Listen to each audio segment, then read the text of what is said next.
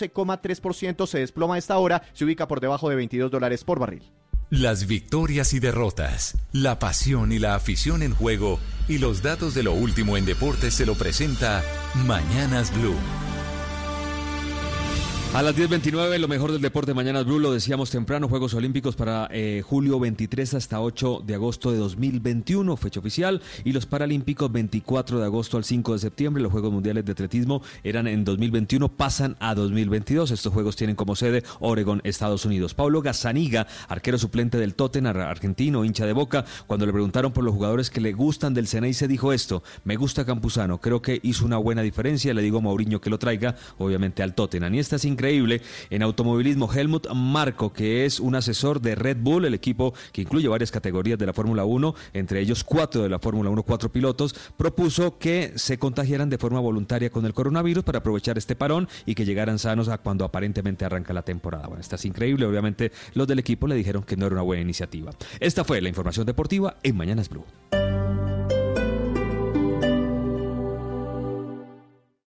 Esta es Blue Radio. Sintonice Blue Radio en 89.9 FM y grábelo desde ya en su memoria y en la memoria de su radio. Blue Radio, la nueva alternativa. Estamos enfrentando un momento muy difícil, no solo para Colombia, sino para el mundo. No hay que caer en la desesperación, solo ser conscientes de que necesitamos trabajar juntos. Si no tienes que salir de casa, no lo hagas. Si no tienes síntomas, no vayas a urgencias. En el supermercado compra solo lo necesario. No te lleves lo que otros pueden necesitar. Lávate las manos mínimo cada tres horas. No repliques información falsa. No creas en cadenas de WhatsApp. Para eso estamos acá, para informarte. Al coronavirus lo derrotaremos si todos nos sacrificamos por el otro. Por eso, desde Mañanas Blue, cuando Colombia está al aire, te decimos que aquí estamos para trabajar en equipo para informarte, porque esta coyuntura necesita de todos. Blue Radio, la nueva alternativa. En estos momentos el lugar más seguro es nuestro hogar y quedarnos ahí es la mejor decisión. Por eso en Enel Codensa transformamos nuestra energía y ponemos nuestros canales digitales para hacerte todo más fácil. Si necesitas pagar tu factura de energía puedes hacerlo con el botón PSE desde cualquier dispositivo en nuestra página web www.enel.com.co o desde nuestra app. También puedes inscribirte para recibir tu factura de forma virtual. En Enel Codensa nos interesa tu bienestar. Por eso seguimos y seguiremos trabajando para que tú puedas quedarte en casa. Coronavirus. Hay una declaratoria de pandemia, es la declaratoria de una emergencia sanitaria. COVID-19. En relación a las recomendaciones ante esta nueva enfermedad que es el COVID-19. Todos los detalles. Tenemos que aplazar todo evento. El seguimiento. Obviamente le estamos haciendo el seguimiento a cada uno de las respectivas secretarías de salud. Las medidas. El minuto a minuto de la pandemia. Cobertura especial del servicio informativo de Blue Radio para contribuir con la prevención del contagio del coronavirus. Siga nuestra cobertura en Blue Radio y bluradio.com y en todos los espacios informativos de Blue Radio, Blue Radio y bluradio.com. La nueva alternativa.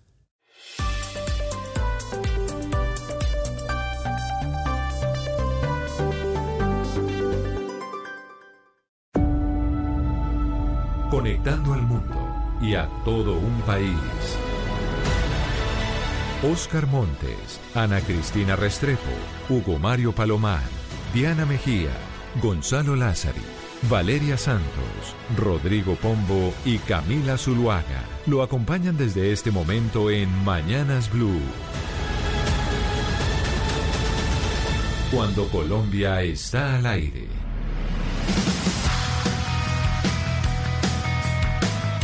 Así avanza la mañana, son las 10 y 34 minutos. Eh, Nos conectamos con todo el país, con todas las regiones. Y don Hugo Mario Palomar en Cali.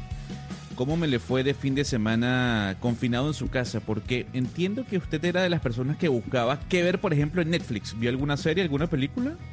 Sí, una miniserie bastante interesante, la recomiendo eh, Gonzalo y justamente se trata de la historia de una chica judía que termina relacionándose con otro mundo en Berlín, en Alemania.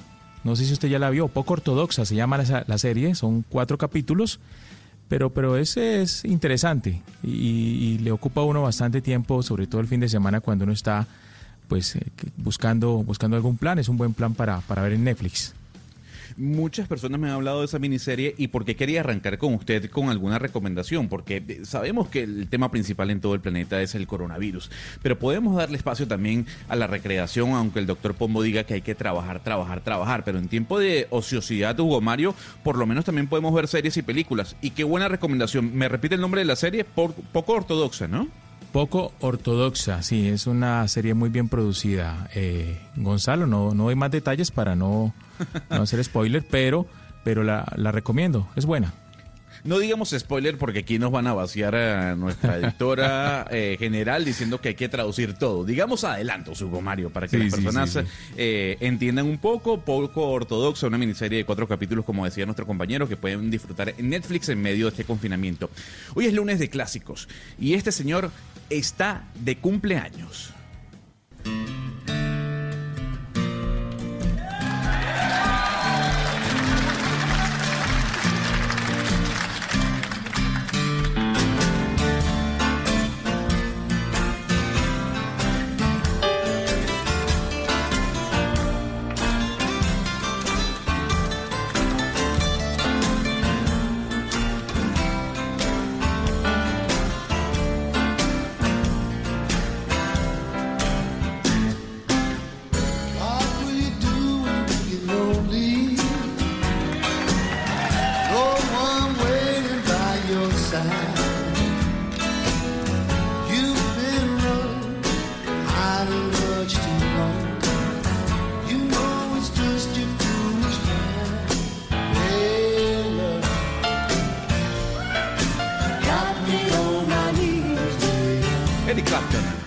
El clásico Leila en su versión Unplugged, 75 años.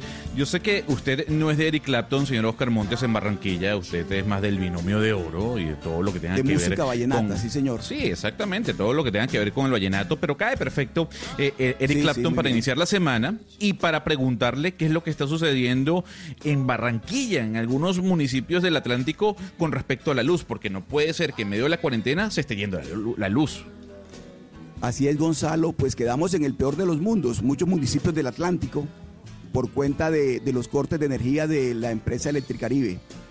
De tal manera que al, acuartelamiento, a este, a, este confinamiento en que estamos todos, hay que sumarle vivir a 40 grados eh, encerrados en unas casas sin poder prender un abanico o un aire acondicionado ni poder ver televisión.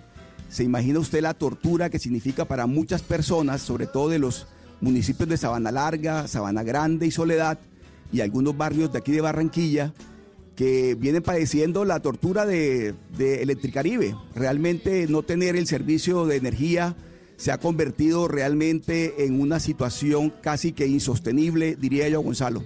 Oscar, y es que también uno piensa, lo primero que se le viene a uno a la cabeza es, eh, claro, lo que ustedes llaman los abanicos, los ventiladores o el aire acondicionado, pero es que hay algo muy importante y es que hay municipios que reciben el agua bombeada. Entonces, cuando es agua bombeada, necesitan planta eléctrica. Quiere decir que puede que, haber, no, no, no tengo conocimiento si alguno de esos municipios tiene agua bombeada que necesita planta eléctrica, o sea que no están recibiendo agua, porque eso sucede en algunos municipios de Antioquia. Entonces, ahí sí estamos hablando de una tragedia mayor, porque es gente que además no recibe el agua. Tal cual, Ana Cristina, y porque imagínese usted que a falta de, luz, de energía eléctrica, eh, le quitan el agua también por cuenta de que lo, que usted está comentando es totalmente cierto. No se, no se tiene el trabajo, las motobombas no están trabajando porque no tienen energía eléctrica. Y a eso sumémosles el, el confinamiento en el que estamos nosotros, de tal manera que yo me atrevería a decir, y sin, sin crear alarmismo, que es casi que una bomba de tiempo, porque la gente comienza a perder la paciencia y a desesperarse por la situación. Oscar Montes en Barranquilla y sin duda alguna me trasladó a Venezuela. Es como si estuviese hablando con un reportero en Venezuela, en donde no hay luz, no hay agua, viven confinados y ahora no hay gasolina. Una situación muy grave la que se está viviendo en Barranquilla, pero también la situación grave es la que se está viviendo en Medellín, Ana, ya que la escucho, porque faltan ambulancias, faltan ambulancias que puedan trasladar a esas personas del sector rural de Antioquia que están confinadas también. Sí, en realidad, Gonzalo, pues el problema no es en la ciudad de Medellín, el problema es más en el sector eh, rural. Todos sabemos que en este momento, pues el país depende más que nunca de los campesinos para su seguridad alimentaria y Antioquia es un departamento que es eminentemente rural. Tenemos 125 municipios, 261 corregimientos y 4.353 veredas. ¿Qué es lo que pasa? Están en aislamiento, están abiertas las farmacias y los mercados, lo mismo que en la ciudad, y se han habilitado chivas para que transporten a las personas. Pero Aquí, Gonzalo, sí, como usted decía, lo que falta en el sector rural, no en la ciudad, en el sector rural, en el momento en que estamos, faltan ambulancias para hacer traslados en caso de que sean eh, necesarios traslados de emergencia. Y también, Gonzalo, la gran pregunta es qué va a pasar con las, eh, con las cosechas, porque es que ya dentro de poquito, eh, a mediados de abril y mayo, pues viene la traviesa de café y qué va a pasar con esas cosechas, quién las va a recoger y pues y a dónde van a ir a parar. Gran parte de, ese, de, esa pregunta que usted tiene se la hacen muchas personas, no solo en Colombia, sino en todo el planeta, eh, eh, Ana Cristina. Y es que eh, esa recolección de cosecha va ligada de la mano con la economía. Y Valeria Santos, si hay algo que comentaron algunos analistas, columnistas este fin de semana en todos los periódicos del planeta, es la economía y cómo la pandemia le va a dar un totazo durísimo a la economía en todo el planeta.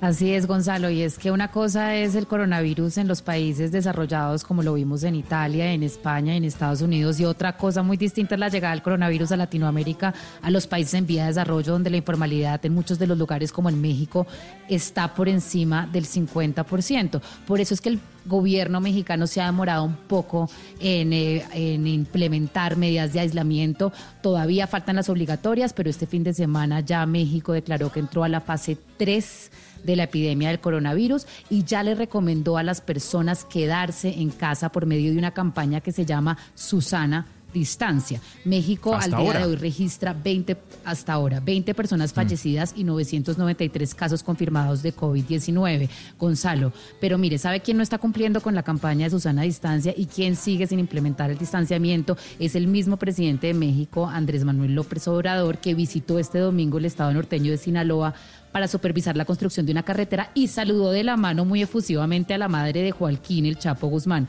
después de que le criticaron mucho, digamos, no solamente que se haya acercado, le haya tocado la mano a la señora, sino por qué va a bajarse él de su camioneta para saludar a la madre del Chapo Guzmán. Esta mañana el presidente de México dijo, es una señora de 90 años de edad y no le podía quitar el saludo y esto es una hipocresía de los conservadores y sus críticas permanentes a mi gestión, Gonzalo. No, muy, muy criticado la actuación, eh, sin duda alguna, del señor Andrés Manuel López Obrador en todo lo que concierne al coronavirus, en, su, eh, en sus palabras, en sus actuares. Pero hay algo que me llamó la atención, eh, Valeria. Usted habla de Susana Distancia. ¿Quién demonios es Susana Distancia? Para que le explique a los oyentes.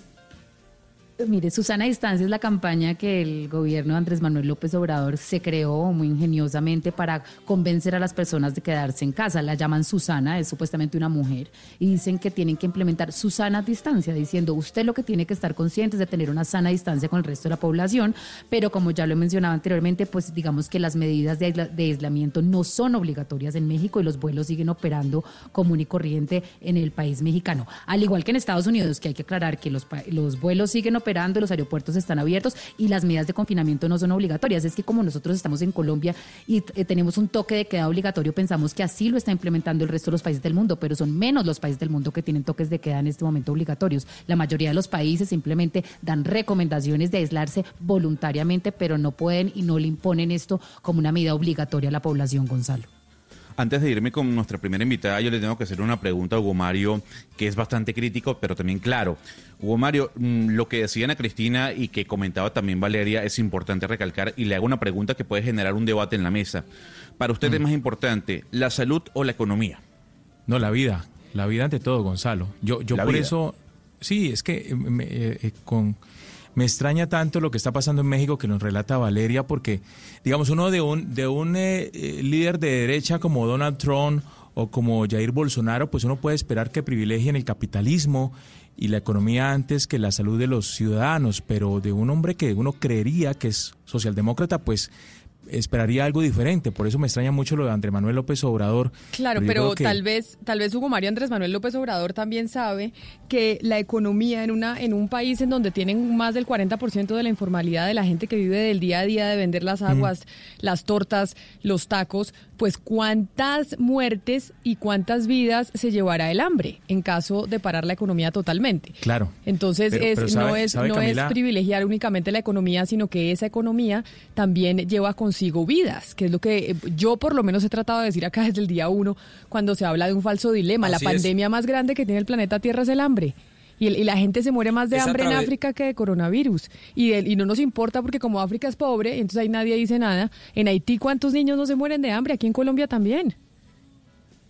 Es a través de la economía que salvamos vidas. Luego, el dilema es uno de esos típicos falsos dilemas. Yo, lo sé, yo sé que nuestro compañero Gonzalo Lázaro lo hace con la mejor buena voluntad, pero la verdad es que es un falso dilema. Salvar la economía es también, a la postre, salvar vidas. Y no solo vida o cualquier vida, la buena calidad de vida, la vida digna. A mí me parece que eh, actuar en consecuencia en momentos de crisis. No lo digo con negligencia como lo, creo que lo están haciendo en México, pero sí como...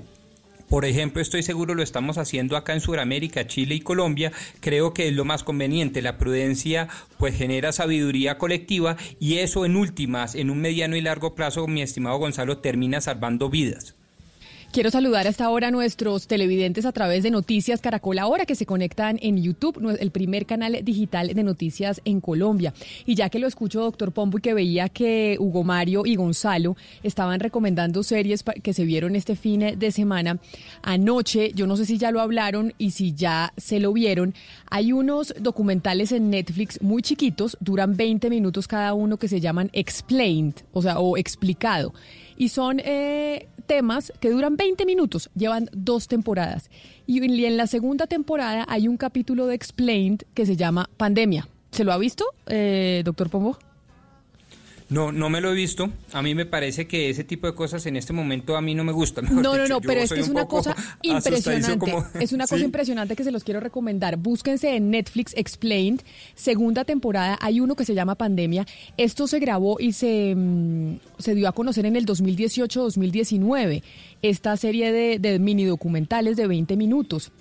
Y en el de pandemia hablan cómo, y ahí, ahí en ese documental dicen cómo la próxima pandemia probablemente surgirá en un mercado asiático. Y en un mercado asiático, ¿por qué? Porque nosotros aquí en Occidente estamos acostumbrados a que cuando vamos a comprar la carne, el pollo, el cerdo, usted va a un supermercado, por lo general, y, y- y y esa carne ya pasó, salió del matadero y ya, su, ya se limpió, ya tuvo todo un proceso sanitario para llegar a usted al consumidor. Y en ese documental de Explain, publicado hace un año y medio, dicen cómo esos mercados iban a ser el foco de surgimiento de los nuevos virus que en el mundo iban a terminar siendo una pandemia. ¿Por qué? Porque en los mercados, como a los chinos les fascina comerse la carne fresca cuando usted la corta y, ahí mismo la entrega al ser humano, esa combinación entre los virus de los seres humanos que todos tenemos, más los virus de los animales, cuando se juntan ambos viruses, yo no sé si se diga así, es que se genera uno nuevo, que es este que estamos viviendo, por ejemplo, que es el coronavirus, que es un virus que no conocíamos y que el cuerpo humano no ha generado anticuerpos y su sistema inmune no puede pelear contra él. Se lo recomiendo porque lo vi anoche y dije, no puedo creer que esto lo hayan anunciado hace un año y medio y se haya dicho que ahí, en un mercado de la China, en un mercado asiático, era la probabilidad más alta de que surgiera el nuevo virus para una pandemia universal. Pero es que Camila, en el 2007 un estudio, o sí, digamos que una investigación de la Universidad de Hong Kong dice textualmente que la presencia del SARS en animales como los murciélagos, junto con la cultura de comer animales exóticos en mercados en China, es una bomba de tiempo y va a generar un nuevo coronavirus. Y esto fue escrito en el 2007, es decir, eso ya venía, ya la- la- la- la- los científicos y los investigadores y los médicos venían diciendo que esta cultura de comer animales exóticos en mercados en China y ya sabían que los, que los, que los murciélagos tenían una especie de coronavirus iba a generar esta pandemia. Pero no solo además el tema de los de las de las eh, carnes y animales exóticos, Valeria, sino el hecho de la salubridad en los mercados, porque los virus surgen los nuevos en mercados poco salubres, porque entonces usted mezcla están mercados llenos de gente que tiene gripa, que tose, que estornuda y ahí mismo usted le cortan el murciélago o le cortan la culebra o o le cortan el animal exótico y se lo entregan, no hay, no hay mecanismos de salubridad de verdad para entregar ese alimento y ahí es donde surgen estos nuevos virus. Por eso es que siempre se habla que tener una higiene en los, en los centros alimenticios es fundamental. Pero mire, más allá de todo esto, una de las oportunidades, y yo sé que pues es un poco irónico y un poco cruel hablar de que este virus, esta pandemia que está matando a tanta gente y que va a matar a muchísima gente de hambre, también como le hemos dicho, puede traer oportunidades. Pero sí una de estas eh, cosas positivas que salió de esto es que en China ya se prohibió la comercialización y la alimentación de, animales exóticos. Ya está prohibido por parte del, eh, del Partido Comunista Chino. Claro, pero que se haya prohibido hasta ahora, pero por lo menos ya se prohibió, Camila. Pero la propuesta Un tema sería... costumbre, porque además en la China se, se morían de hambre, por eso es que ellos tienen esa cultura, porque con el, eh, todas las épocas pero en las que ellos haciendo, de hambre, pero, pues, pero además no son... pero ya se prohibió por lo menos. No, pero, pero no, son, siguen solo, no son solo animales exóticos, es que también son los cerdos, los pollos, porque acuérdese Los que la perros, gripe aviar horror, viene de los pollos. perros. Y entonces es por esa mezcla y por la falta de salubridad de esos mercados. Oiga, pero Ana Cristina, en medio del coronavirus, que a mí me tiene viendo documentales, leyendo una cantidad de cosas, este fin de semana hay una tragedia que está sucediendo, una tragedia y no nos hemos percatado de esa tragedia que está viviendo el país y tiene que ver con nuestra Sierra Nevada de Santa Marta. Cinco días o más lleva la Sierra Nevada de Santa Marta en llamas. Pues Camila, es que al día de hoy son 10 días y además ahora que ustedes están hablando de tragedias que han sido advertidas, el IDEAM ya había dicho desde hacía un mes que el Caribe y la Orinoquia iba a haber eh, muchas, eh, pues iba a haber escasa de, escasez de lluvias y que los vientos alisios iban a soplar más fuerte. Entonces esto de alguna manera había sido advertido y aquí eh, Camila, pues ya cómo, cómo estará la cosa de complicada que ya se, van, se mandaron dos aviones cisterna desde Bogotá. Llevan 10 días y pues los dos últimos días se ha podido controlar un poco más, pero el fuego sigue ahí. Y por eso está con nosotros María José Páez, que es la coordinadora departamental de la Unidad Nacional para la Gestión de Riesgos y Desastres, para hablar de la Sierra Nevada de Santa Marta. Señora Páez, bienvenida a Mañanas Blue. Hola, buenos días, ¿cómo están? Pues pu- preocupados porque evidentemente el coronavirus a veces no nos deja ver otros problemas que también están sucediendo en nuestro país y el tema del incendio en la Sierra Nevada de Santa Marta, como nos dicen a Cristina, que ya lleva 10 días, pues es una tragedia eh, natural. ¿Este incendio se ha llevado cuántas hectáreas de la sierra hasta el momento? Bueno, digamos que nosotros tenemos el panorama por el lado del Cesar. Por el lado del Cesar nosotros tenemos una cuantificación de más o menos una afectación de 1.500 hectáreas. Y en el momento en que empezaron eh, los incendios, ¿por qué fue tardía la reacción? ¿Fue tardía la reacción de las autoridades para frenar que esto se, se siguiera eh, expandiendo? Bueno, lo que pasa es que eh, los incendios que se generan en la Sierra Nevada son incendios muy difíciles de controlar eh, por la topografía que se tiene. Entonces, eh, en un principio, la vegetación está muy seca, la la- los vientos han sido muy fuertes y por eso, digamos, que ha ocasionado que el incendio tome eh, esas proporciones. Aquí nosotros hemos contado con el apoyo de del Cuerpo de Bomberos de Valledupar, de la Defensa Civil. En estos momentos contamos con un- dos avionetas de la policía y mm, estamos haciéndole frente al- a este incendio con el personal que tenemos disponible. Señora Páez, eh, parte de las razones por las cuales estos incendios se están llevando a cabo es porque hay una práctica equivocada de quemas controladas dentro de la Sierra Nevada de Santa Marta en ciertas fincas. ¿Ustedes han podido determinar responsables eh, que sigan, digamos, ejecutando estas prácticas y que estén haciendo quemas controladas que son al final los que termina ocasionando estos incendios? Sí, sí, esa es la principal causa de los incendios en la Sierra Nevada. Eh, las comunidades que, esperando las lluvias que ya se aproximan, eh, empiezan a hacer las llamadas socolas y ocasionan que para esta época, como te digo, que la vegetación está muy seca, que el viento es muy fuerte, ocasionan que un incendio que se supone o una quema controlada pues se salga de control y ocasione estos incendios de grandes proporciones.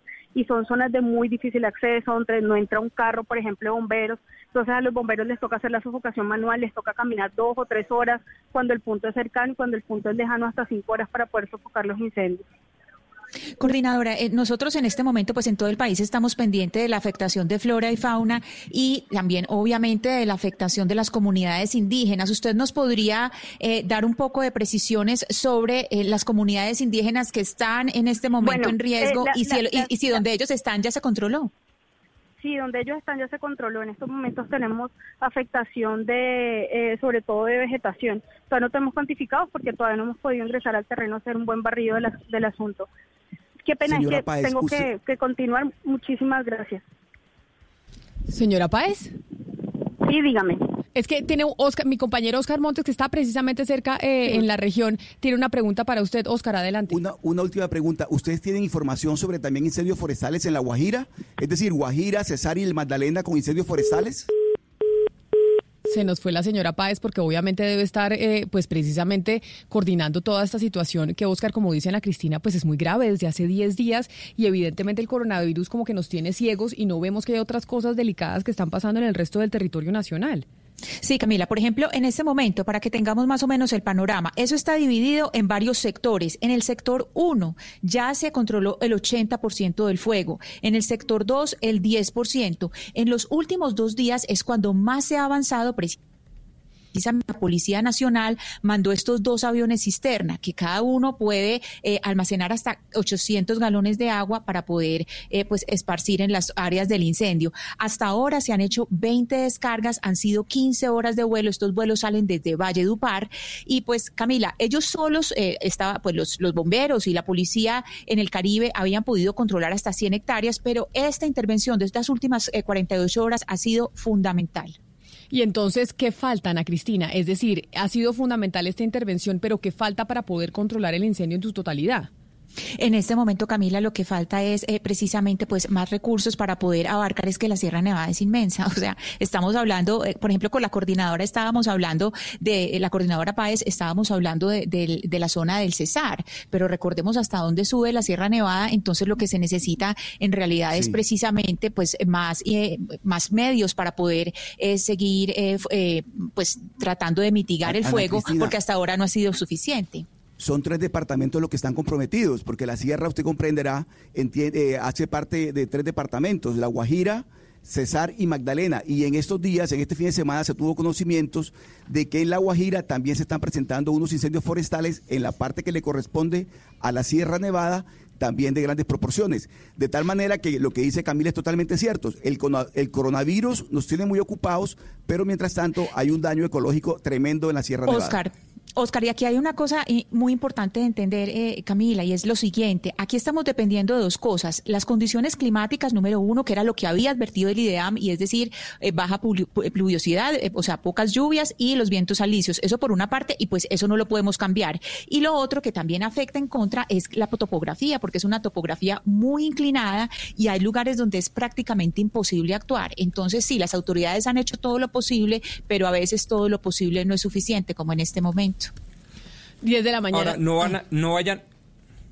No vayan a creer ustedes, Camila, y meto la cucharada que esto eh, opaca el tema del coronavirus. Tengo entendido que tiene pues grandes vasos comunicantes.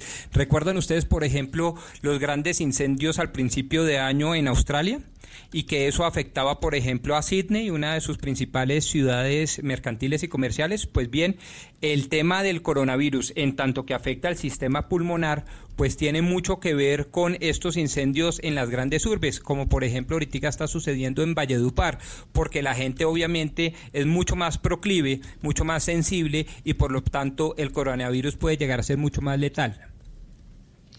10 de la mañana, 58 minutos. Vamos a hacer una pausa y ya regresamos aquí en Mañanas Blue. Colombia está al aire.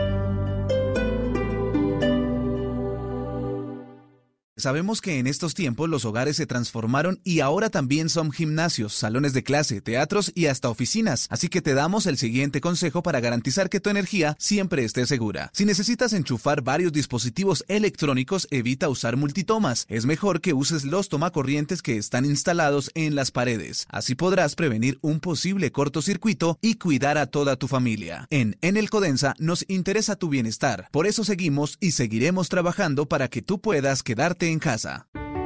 Estamos enfrentando un momento muy difícil, no solo para Colombia, sino para el mundo. No hay que caer en la desesperación, solo ser conscientes de que necesitamos trabajar juntos. Si no tienes que salir de casa, no lo hagas. Si no tienes síntomas, no vayas a urgencias. En el supermercado compras solo lo necesario. No te lleves lo que otros pueden necesitar. Lávate las manos mínimo cada tres horas. No repliques información falsa, no creas en cadenas de WhatsApp. Para eso estamos acá, para informarte. Al coronavirus lo derrotaremos si todos nos sacrificamos por el otro. Por eso, desde Mañanas Blue, cuando Colombia está al aire, te decimos que aquí estamos para trabajar en equipo, para informarte, porque esta coyuntura necesita de todos. Blue Radio, la nueva alternativa.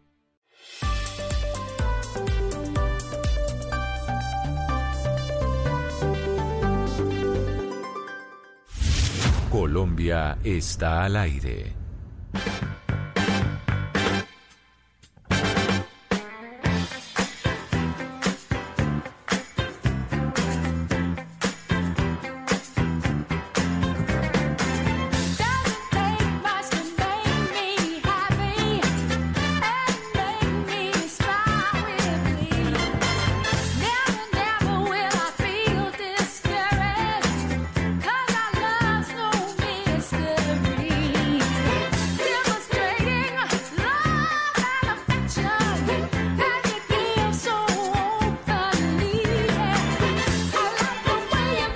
Lunes de clásicos, todos los lunes tenemos eh, artistas y clásicos que ya eh, han pasado por la historia de la música. Gonzalo hoy aquí en Bogotá, por lo menos hace frío, el cielo está completamente gris y nublado, pero los lunes, además de parecer días eh, de frío, también son de, de ruedas de prensa de la Organización Mundial de la Salud.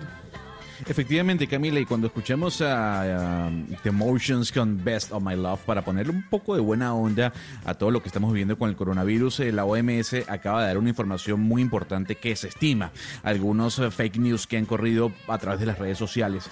Y es que lo acaba de decir la Organización Mundial de la Salud. El coronavirus no se transmite a través del aire. Desestima cualquier información que hayan dado a través de Twitter, algunos medios de comunicación comunicación y confirma que la única forma de transmisión de este virus es el contacto entre una persona infectada y otra persona que no lo está. El contacto eh, tal, tal vez con la saliva, el contacto con la piel, con el sudor, pero no a través del aire. Y es muy importante esta información, Camila porque como le acaba de decir hace cuestión de segundos, hay algunas, uh, algunas cadenas que están anunciando de que el coronavirus se transmite a través del aire y ya la OMS, el mayor responsable de la salud de todo el planeta, ha dicho que es completamente falso. Sí, desde temprano se viene diciendo además, eh, Gonzalo, que la Organización Mundial de la Salud eh, menciona que el tapabocas no funciona si usted no tiene el virus, pero yo ya estoy un poco confundida porque nos dicen que tapabocas sí, que tapabocas no, que sí se lo ponga, que no se lo ponga. Al fin, ¿qué? No sabemos si el tapabocas funciona o no funciona. Lo que han dicho los conocedores del tema, Camila, es que el tapabocas lo tiene que llevar la persona que está infectada o que tiene síntomas del coronavirus para no replicar o para no eh, contagiar a otra persona que no lo tiene. ¿Qué dicen los especialistas? Es que aquella persona, ciudadano, que no tiene el coronavirus, a través de ese tapabocas lo que está generando son muchas bacterias y microbios y no es necesario que lo use. Guantes sí, tapabocas no únicamente el tapabocas sería para aquellas personas que tienen síntomas de coronavirus. Es decir, si usted no tiene síntomas de coronavirus, no use el tapabocas, no se lo ponga. No efectivamente utilice guantes, pero no el tapabocas. Si usted tiene síntomas de coronavirus o de una gripa, sí, por favor, úselo, porque toda esa saliva, si usted estornuda o tose, puede contagiar a una persona que está muy cerca de usted. Camila, y también es fundamental que la gente sepa cómo usar el, el tapabocas, las personas que lo necesiten usar. Y es primero, pues también tener en cuenta que uno usa el tapabocas si lo necesita, porque si no se lo está quitando a alguien que verdaderamente lo necesita, por ejemplo, un enfermo de cáncer o personal de la salud. Y lo otro es cómo se usa. Un tapabocas sucio no sirve para nada. Si usted se pone un, boca, un tapabocas que ya está sucio, pues no está haciendo nada. El tapabocas no se quita eh, cogiéndolo del frente, sino que se quita quitándolo de, es decir, se retira quitándolo de las, de los, de las tiritas que van a, los oídos. De ahí es de donde se quita el tapabocas. Y por otra parte, el tapabocas se usa mmm, con los pliegues hacia abajo, porque hay gente que se los pone con los pliegues hacia arriba y ahí lo que hace es acumular en los pliegues del tapabocas, si me explico, deben ir hacia abajo para que no se acumule, para que no acumule ahí eh, mugre. Mejor Camila, pero eh, esto, esto, va a estar bien complicado, porque claro, eh, lo que recomiendan los especialistas es que se use el tapabocas solo en caso de que uno tenga una afección respiratoria o que tenga los síntomas del, del COVID. Pero mire, pero, pero también deben usar tapabocas, Oscar, pues las personas que están cerca a los contagiados. Y como hoy uno no sabe quién es el contagiado, todo el mundo es No, sospechoso, además- pues entonces ante la sospecha es preferible usarlo. Es, es- es mi consideración personal. ¿Sabe quién debe saber lo, del tapabocas? La- las autoridades, porque la policía, por ejemplo, lo ve a usted en la calle y, y- no lo ve con el tapabocas eh, o manejando el carro, puede tener permiso para conducir todo lo demás y, le, obliga, o sea, o le pone un comparendo, porque usted debe tener el, el- el- el tapabocas, dice la policía, igual que los guantes. De tal manera que uno, yo estoy como Camila, yo no, yo estoy Sí, yo- confundido, yo, yo no sé si es no, o bueno sea, o no- si es malo usar el tapabocas. Exacto, porque le dicen a uno que sí, que no, que use el tapabocas, que no use el tapabocas. Al fin, ¿qué? Al fin, ¿qué, qué es lo que debemos hacer? Yo no lo tengo, no lo tengo tan claro, pero según lo que dice la Organización Mundial de la Salud, Gonzalo, repitamos, usted solo debe usar el tapabocas si está enfermo. Sí, si tiene síntomas de coronavirus o de una gripa, lo que sí sugiere eh, la OMS es que cualquier persona lleve guantes, porque el virus se puede transmitir a través del metal, a, tra- a través del plástico, con el contacto de una persona que ya esté infectada. Entonces, los guantes sí y la mascarilla para las personas que tienen al- alguna afección. Y tomando en cuenta lo que decía eh, Ana Cristina Camila, ya en estos tiempos de ociosidad, eh, usted puede introducirse o meterse a YouTube y ver tutorial de cómo colocarse una mascarilla. Y déjeme decirle que hay más de 100 videos para que usted vea cómo se coloca una mascarilla en medio en tiempos ociosos. Hay y de cómo quitarse los guantes, también hay tutorial. También. Hay tutorial Sí, para todo. Eso sí es una maravilla. YouTube le soluciona a uno, YouTube y Google le solucionan a uno todas las dudas cuando uno no sabe qué hacer. Este fin de semana y desde la semana pasada, a propósito del coronavirus, eh, Valeria, hay dos universidades del Reino Unido que están eh, enfrentadas en las teorías de qué es lo que debe hacerse y qué va a pasar con el coronavirus. Uno es el Imperial College de London y otro es la Universidad de Oxford porque Oxford dice que el tema del coronavirus no va a ser tan grave como no lo como no lo imaginamos. Oxford dice que la curva, que como la mayoría de la gente que tiene la enfermedad o que tiene el virus, pues es asintomática y ni siquiera se da cuenta, puede que el fin del coronavirus esté más cerca de lo que no lo imaginamos. Es lo que dice la Universidad de Oxford. Entonces hay dos teorías hoy en el Reino Unido en la academia, una la de Imperial College of London y otra la de Oxford, dos pesos pesados de la academia teniendo teorías distintas en torno a la pandemia. Lo que pasa, Camila, es que la de Oxford que dice que básicamente como muchas personas no saben que lo tienen, entonces ya vamos a estar cada vez más cerca a tener inmunidad del rebaño, que quiere decir que la mayoría de las, de las personas ya han adquirido el virus y están próximos a adquirirlo, no se dan cuenta y por ende ya la mayoría de la población está eh, pudiendo llegar a ser inmune, pues porque uno ya cuando lo tiene, supuestamente los cuerpos sanos generan inmunidad. Lo que pasa es que la ciencia y los médicos todavía no están de acuerdo y no están seguros si esta clase de virus sí genera inmunidad en las personas porque han visto casos de contagios dobles en las personas. Entonces, no se sabe si es porque el cuerpo no era lo suficientemente sano, no generó inmunidad, o porque esa persona, eh, eh, eh, o porque el virus también está mutando en otros virus. Entonces, no tienen muy claro si sí se genera inmunidad una vez usted lo tiene. Entonces, como hay tanto desconocimiento y tanta falta de información, pues hay muchas teorías también en diferentes académicos que dicen que es mejor inmunizar a todo el mundo, eh, eh, esperando a que se inmunice la mayoría de la población a esperar una vacuna y las otras personas sí dicen no, hay que aislar a las personas porque si no las muertes van a ser en los millones. Entonces así está la academia del mundo Si, entero. Pues, si hay de debate, hay debate en la academia en- entre estas dos pesos pesados de la Academia Imperial College de London y la Universidad de Oxford. Imagínese la confusión que hay en la ciudadanía y en los propios gobiernos. O sea, Lí- la líderes, Camila. En los líderes Es que mundiales. lo, lo que estamos viendo en este momento es que el mundo, si bien pensaba que había unos liderazgos en donde uno decía, no, es que los líderes por lo menos ya se van a juntar, el G7, el G20, y nos van a salvar porque ya estamos en el 2020 y van a tener, digamos, por lo menos una posición unánime, uno sentiría tranquilidad. Pero lo que estamos viendo hoy en día en el mundo es que los vemos a todos cambiar de opinión. Donald Trump ayer salió en una rueda de prensa a decir que no, que ahora sí el confinamiento va eh, dos semanas más y la semana pasada había dicho que no, que ya antes de Semana Santa él quería levantar el confinamiento porque había que preservar la economía. Entonces cambian de opinión todos los días. Boris Johnson también. Entonces uno ya no sabe ni qué ver ni qué pensar y al mundo sí le falta un liderazgo. Por eso yo creo que las palabras del Papa Francisco el viernes fueron tan importantes para la humanidad, inclusive para los que no somos católicos, porque fue una voz por lo menos unánime de esperanza que recibieron los pues los los, los, pues, los humanos. Y precisamente los humanos y el coronavirus ha generado un sentimiento de solidaridad entre la población apartándose de los gobiernos, porque también las, eh, sociedad, la sociedad civil pues se ha mostrado muy solidaria y con la intención de trabajar para todos. Y por eso nosotros aquí en Mañanas Blue, pues hemos decidido desde la semana pasada lanzar esta campaña de una cadena de servicios para los colombianos. Estamos en un momento crucial para el sector productivo del país. Un momento en el que todos podemos ayudar. En Mañanas Blue, cuando Colombia está al aire, unimos esfuerzos en medio del coronavirus.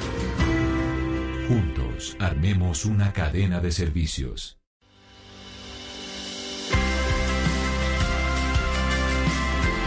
Y una cadena de servicios eh, es la que tenemos que armar para ayudarnos entre todos en Colombia.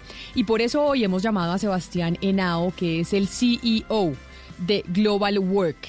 Y antes eh, de saludarlo, les cuento que Global Work es una mm, organización que es una cadena de profesionales que presta servicios de soporte emocional totalmente gratis para los ciudadanos, porque evidentemente en este momento de pandemia, en este momento de aislamiento, pues el tema emocional empieza a complicarse, el tema de la salud mental. Señor Henao, bienvenido a Mañanas Blue, gracias por, eh, por acompañarnos y por estar con nosotros.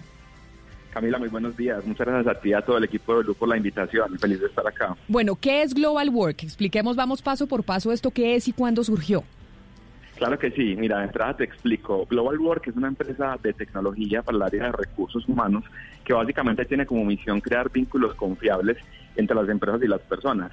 ¿Cómo hacemos eso en nuestro día a día? Optimizamos todos los procesos de verificación de información, estudios de seguridad, visitas domiciliarias de candidatos que están en procesos de selección. Con eso lo que hacemos es que las compañías tienen información de valor de manera muy rápida en cualquier parte del país y el menor tiempo de respuesta posible.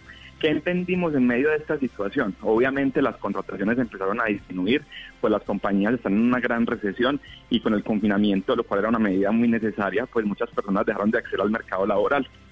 Se empieza una problemática muy fuerte, ya que muchas personas empiezan a tener mucha ansiedad, preocupación por lo que está pasando. Y lo que nos preguntamos internamente nosotros fue, venga, ¿qué recursos tenemos y qué podemos hacer para colaborar?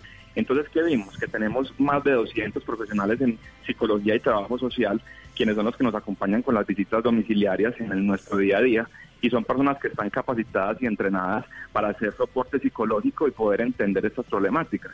Entonces nos dijimos, bueno, ¿y qué tal si creamos una línea súper rápido para que le demos soporte a estas personas que hoy están teniendo estos problemas. Eh, literalmente, este fue un proyecto que nació en un fin de semana y durante todos estos días ya hemos tenido un gran acompañamiento de entrada desde las empresas que nos han ayudado a compartir esta información con las personas y desde ahí a poder brindar ese soporte emocional.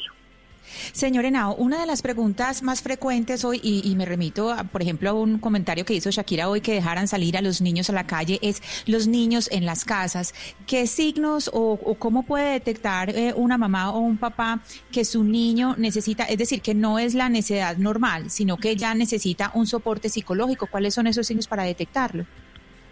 Claro, digamos que con los niños es un tema bastante específico porque digamos que ellos están acostumbrados a estar afuera, a estar compartiendo con sus compañeros y el hecho de que estén aislados eh, con los días va a empezar a generar una sensación bastante incómoda para ellos. Entonces es muy importante detectar que el niño sí esté comiendo, que el niño esté compartiendo con sus padres, que el niño no esté pasando más de seis horas digamos que frente al televisor o los dispositivos de videojuegos en esas actividades, porque claramente cuando volvamos a nuestra a la rutina académica, sobre todo los niños en los colegios, pues digamos que va a ser un choque muy grande el volver a enfrentarse en esa situación. Curiosamente varios padres nos han llamado y nos han preguntado por esa situación y ahí lo más importante es que se creen lazos de comunicación muy fuertes por estos días. Es el momento de aprovechar que las familias están en las casas y vuelvan a compartir esos espacios que ya se habían perdido. Entonces desde ahí se empieza a, construir soluciones. Pero precisamente como estamos hablando de una cadena de servicios en medio de esta cuarentena, en medio de esta situación que está viviendo el planeta por el coronavirus, ustedes eran una o son una empresa de prestadores de servicio de, de, pues de salud eh, mental para, las, para la gente a domicilio. Pero ahora entonces habilitaron una línea gratuita para que la gente que en medio de esta situación empiece a verse agobiada pueda llamarlos y hablar con un profesional de la salud mental. Sí, mira, nosotros somos una compañía. Nuestro día a día es apoyar los procesos de contratación, es decir, estamos netamente en el mundo de la selección de personal, pero contamos con una serie de talentos muy fuertes eh, en personal en psicología y trabajo social que acompañan a las empresas y a las personas y tienen toda la capacidad y la experiencia para hacer apoyo psicológico, soporte emocional y desde ahí poder eh, orientar a las personas hacia una ayuda diagnóstica. Entonces, básicamente lo que hicimos fue una migración de todos los procesos de contratación que en el día a día hacemos a aprovechar nuestros recursos para ayudarle a las personas que hoy tienen una necesidad de tener un contacto con un profesional. Estas personas, digamos que tienen un criterio técnico muy fuerte, lo que hacemos es que en primer lugar hay un prediagnóstico para entender qué es lo que la persona tiene de ahí ya hacemos el acompañamiento, donde es una videollamada entre 30 y 40 minutos, donde exponemos la situación con la persona y le damos el abordaje específico. Y al final le compartimos una serie de recomendaciones para que la persona pueda entender un poco mejor la situación y pueda avanzar. De hecho, luego de las recomendaciones hemos tenido varios contactos posteriores con las personas para entender cómo les fue en el proceso y cómo ha sido su evolución. Lo gratificante de esto es que hemos tenido muy buenos resultados, tanto de las personas como de las empresas que también han, manifestado su gratitud por este acompañamiento. Sebastián, eh, con esto del confinamiento, tanto niños como adultos van a estar o vamos a estar pues sobreexpuestos a, redes sociales y a la pantalla del computador. En el caso del teletrabajo, pues mucha gente ocho horas al día. En el caso de los niños, muchas horas también por el tema de la educación virtual. ¿Eso qué tanto va a afectar la, la, salud mental de los ciudadanos? Claro, digamos que lo, lo, primero que hay que decir es que es una situación para la que no estábamos preparados y en la gran mayoría de las compañías no había pues como una articulación para entender este tipo de situaciones. Lo más importante es tener mucha calma, eh, poder, poder informarse con las fuentes oficiales pues encontramos mucha información falsa que crea mucha especulación y miedo en las personas y, tratar de estar muy concentrados como en el tiempo para aprovechar con la familia, para aprovechar con el trabajo, para leer, para disfrutar de esos espacios que antes se habían perdido. Entonces, si bien es una problemática que en muchas personas se puede ver como algo negativo, también es un tiempo para aprovechar esas actividades que antes no se hacían y poder desarrollarlas eh, en el espacio de la casa. Nosotros, por ejemplo, en Global Work, durante estos días que todo nuestro equipo eh, está trabajando remoto, curiosamente han sido los días donde más productividad hemos tenido, donde hemos creado nuevas soluciones, donde hemos tenido una fluidez muy importante en nuestras conversaciones. Pues yo creo que es muy importante como buscar la forma de darle la vuelta y disfrutar esta situación. Sí. Sebastián, ustedes hablan de que prestan primeros auxilios emocionales. Exactamente cuando hablamos de primeros auxilios emocionales, ¿de qué estamos hablando? Claro que sí, lo que hacemos es entender cuál es la situación que está pasando la persona en este momento, cuál es la emoción específica, hablemos de ansiedad, hablemos de estrés, hablemos de miedo, hablemos de síntomas de depresión. Desde ahí hacemos un abordaje psicológico donde le damos a la persona una serie de herramientas, de tips para que puedan desarrollar eh, esa situación y poderla superar. Y luego de esto le entregamos eh, una información para que la siga desarrollando en su casa con los días nos ponemos en contacto de nuevo y evaluamos cómo ha sido esa evolución. Todo es algo netamente gratuito, sin ningún tipo de costo, que nace de la voluntad de nuestro equipo de, como lo decimos coloquial, coloquialmente, ponerse la 10 y contribuir en medio de esta situación y llevar esperanza. Para todos es difícil, para las empresas también ha sido muy complicada la situación, pero juntos es la única forma en la que podremos salir adelante de esto. Sebastián, usted habla de herramientas, tips que en traducción pues son como consejos. Eh, me imagino yo que habrá unos consejos ciertamente individualizables para cada uno de quienes acuden a sus servicios, pero otros deben ser más o menos generales. ¿Usted nos podría, digamos, ofrecer aquí dos o tres consejos o tips o herramientas para evitar caer en todas estas cosas que usted está diciendo? Claro que sí, por supuesto. Lo diré como cosas muy sencillas y específicas que cualquier persona pueda hacer desde su casa sin ningún tipo de diagnóstico clínico. La primera es meditar por lo menos cinco minutos al levantarse y al acostarse. Eso nos va a permitir como personas iniciar el día más tranquilos, estar en mucha más calma y poder concentrarse en las actividades. Es muy importante que en el mediodía, cuando las personas terminen su jornada antes de almorzar, se levanten del puesto, estiren, hagamos algunos tipos de pausas activas que nos permiten estar como muy conectados con lo que estamos haciendo en el día a día. Digamos que ese tipo de cosas sencillas nos van a permitir estar mucho más en contacto con lo que está pasando. Y también otra otra otra táctica muy importante en este momento es comunicar lo que estamos sintiendo, comunicarlo con nuestros familiares, con las personas que están en este momento en el hogar, cuando sentimos angustia, cuando no nos sentimos bien, cuando creemos que las cosas están mal. Justamente sobre eso quiero preguntarle, porque siento que muchas personas en este momento en el mundo entero están sintiendo una clase de dolor profundo y de depresión y no saben comunicarlo. Es decir, yo hablo con amigas y personas y dicen, no sé, me siento rara, siento algo profundo, siento como una crisis existencial y de pronto no se dan cuenta que están deprimidos. ¿Cómo hace una persona para darse cuenta que necesita ayuda, que necesita eh, hablar con alguien, que necesita levantar el teléfono y hablar con un profesional de pronto porque están deprimidos y no lo saben determinar o diferenciar? Claro, tocas un tema supremamente importante y que no solamente se traduce a esta situación actual, sino que en nuestra cultura creemos que el asistir al psicólogo o al profesional en, lo que tiene que ver con las emociones es solo para personas que tienen temas eh, de pensamientos suicidas o ya depresiones que están en una, en una etapa muy, muy fuerte. En este momento una tarea fundamental es comunicar lo que estamos sintiendo. Si tenemos ganas de llorar, llorar. Si tenemos ganas de encerrarnos, hacerlo por un momento, pero comunicarlo. Y desde ahí saber que van a haber personas amigas que están con esa voluntad de poder escuchar y de poder apoyar.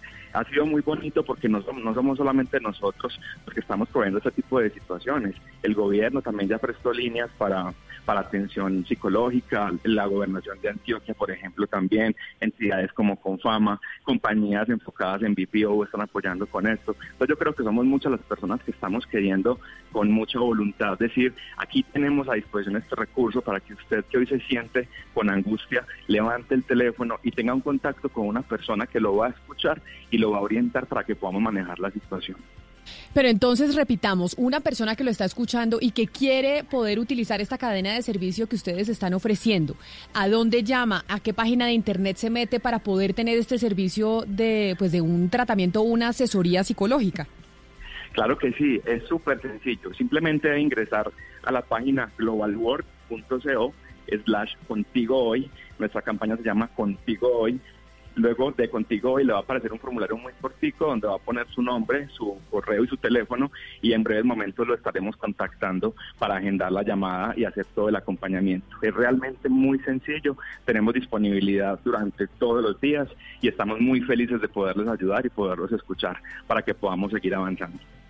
Pues qué maravilla, Sebastián Henao, CEO de Global Work. Mil gracias por habernos atendido y por haber y por estar prestando esta cadena de servicios porque sin duda alguna algo que hoy está necesitando la gente en medio de esta crisis es asesoría psicológica, porque también enfrentar el confinamiento que estamos viviendo pues no es fácil porque nadie estaba preparado para él. Muchas gracias por haber estado con nosotros y feliz resto de día. Camila, a ustedes muchas gracias por este espacio y estamos para ayudarnos. Juntos lo vamos a sacar adelante. Gracias. Estamos en un momento crucial para el sector productivo del país. Un momento en el que todos podemos ayudar. En Mañanas Blue, cuando Colombia está al aire, unimos esfuerzos en medio del coronavirus. Juntos, armemos una cadena de servicios. Estamos buscando a esos titanes que usan su ingenio para crear alternativas que aportan a la salud de los colombianos. Si tienes un emprendimiento social que le está cambiando la vida a los colombianos a través de la salud y el bienestar, tú eres un titán. Nomínate ya en www.titanescaracol.com. Titanes Caracólico Salud. El país que soñamos sí existe. Estamos enfrentando un momento muy difícil, no solo para Colombia, sino para el mundo. No hay que caer en la desesperación, solo ser conscientes de que necesitamos trabajar juntos. Si no tienes que salir de casa, no lo hagas. Si no tienes síntomas, no vayas a urgencias. En el supermercado compras solo lo necesario. No te lleves lo que otros pueden necesitar. Lávate las manos mínimo cada tres horas. No repliques información falsa. No creas en cadenas de WhatsApp. Para eso estamos acá, para informarte. Al coronavirus lo derrotaremos si todos nos sacrificamos por el otro. Por eso, desde Mañanas Blue, cuando Colombia está al aire, te decimos que aquí estamos para trabajar en equipo, para informarte, porque esta coyuntura necesita de todos. Blue Radio, la nueva alternativa. Colombia está al aire.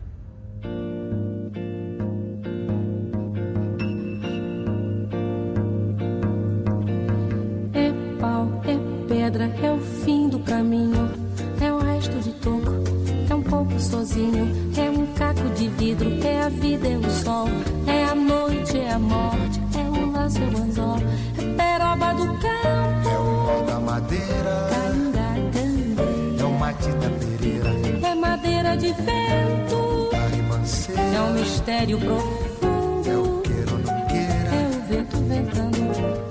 Y lunes de clásicos con música brasilera, Gonzalo, esperando nosotros eh, unos anuncios que va a hacer el eh, gobierno británico en minutos. Camila, le traigo a Antonio Carlos Jobim con Elis Regina, tal vez eh, una de las canciones más importantes del Bossa Nova en Brasil, eh, Las Aguas de Marzo del año 1972. Y mientras usted espera esa información de Boris Johnson y el gobierno británico, yo le doy información lamentablemente que nos llega de Italia. Y es que en las últimas 24 horas se reportaron 812 nuevas muertes. El número de casos en Italia aumentó a 101.739 casos y la mortalidad se ubicó en 11.3%, Camila. Han fallecido en ese país europeo 11.591 personas. A pesar de que la mortalidad en Europa, en Europa no, en Italia específicamente, está en 11.3%, dijo usted. Sí, señora. En, eh, en el mundo, sumando todos eh, los casos de contagio reportados, porque también es cierto que esto solo mide los casos reportados, está eh, en un poquito más del 4% el índice de mortalidad. Sí, ha subido, Camila, el porcentaje siempre se mantuvo entre 2 y 3% y ha subido precisamente por el número de muertes en Italia, en España y lo que viene o que auguran algunos analistas o pronosticadores de lo, de lo que vaya a ocurrir en este caso en los Estados Unidos. Óigame, Gonzalo. Pero mire, Camila, que la mayor parte de la comunidad científica también ha dicho que por falta de pruebas de detención, los números reales, tanto de contagiados como de fallecidos, pueden ser muchísimo superiores. Por ejemplo, los expertos en epidemiología han dicho que no se están contabilizando correctamente las muertes, porque, por ejemplo, en España las personas que se mueren fuera de los hospitales no las cuentan como muertes por corona- coronavirus, igual en Francia. Y en China ya se sabe que una vez ya empezó a levantarse el confinamiento, mirando los números de las personas que cremaron y que fueron a las funerarias, se piensa y se estima que las muertes fueron muchísimo más. Entonces ese porcentaje de mortalidad todavía está en veremos, no se sabe muy bien. No, se habla incluso de que las cifras de China están en veremos también, Valeria, porque estaba viendo una de las cifras sobre las líneas telefónicas desactivadas en los últimos meses en la China y están hablando de 8 millones de líneas telefónicas eh, desactivadas, de teléfonos eh, celulares en... eh, en la región en donde se dio el epicentro del, eh, del coronavirus. Entonces, también Imagínese. incluso con la propia China hay una serie de inquietudes frente a las cifras que estaba entregando. Exacto. Pero en ese Y es que caso, muchas de eh, las... Eh, No. Valeria, es que en ese caso, en, en ese caso hay algo que me llama la atención, Camila. Eh, si bien es cierto, tenemos, podemos dudar de la información que nos ha dado China, como Valeria lo ha dicho en los últimos días. Una vez la OMS le dé el, el aval a las declaraciones de China, entonces ¿cómo queda la OMS? ¿A quién le creemos? ¿A la veracidad de información que nos da la OMS con respecto a los números de China? ¿A- ¿Le pero creemos es al que la- gobierno chino? Pero es que hay que entender cómo funciona la Organización Mundial de la Salud. La Organización Mundial de la Salud funciona con los reportes de los gobiernos. Y de hecho, en el 2005, cuando hubo esa reunión en donde después del SARS, que se dio esa, eh, esa pandemia del SARS principalmente en, en Oriente, todos los gobiernos del mundo se comprometieron a reportar a tiempo a la Organización Mundial de la Salud cualquier cosa que tuviera, eh, que tuviera que ver con temas de salud pública, etcétera, etcétera. La Organización Mundial de la Salud no es que tenga gente en terreno haciendo medición y demás, sino funcionan con las cifras que entregan los gobiernos. Bueno, pero ahí está el punto en donde está estimando las cifras que dio China. Nunca ha puesto en duda las cifras que dio China. O sea, no ha dicho China nos está mintiendo. Está diciendo China, estos son los números, nosotros le creemos a China y le creemos eh, a, a la forma en cómo ha ido tratando Claro, el no, coronavirus. porque la Organización Mundial de la Salud, ¿qué otra alternativa tiene? La Organización Mundial de la Salud tiene los estados que son aliados, porque acuérdese que la OMS pues es una organización multilateral y recibe información de los estados, no tiene pues oficinas recolectando información y datos específicamente.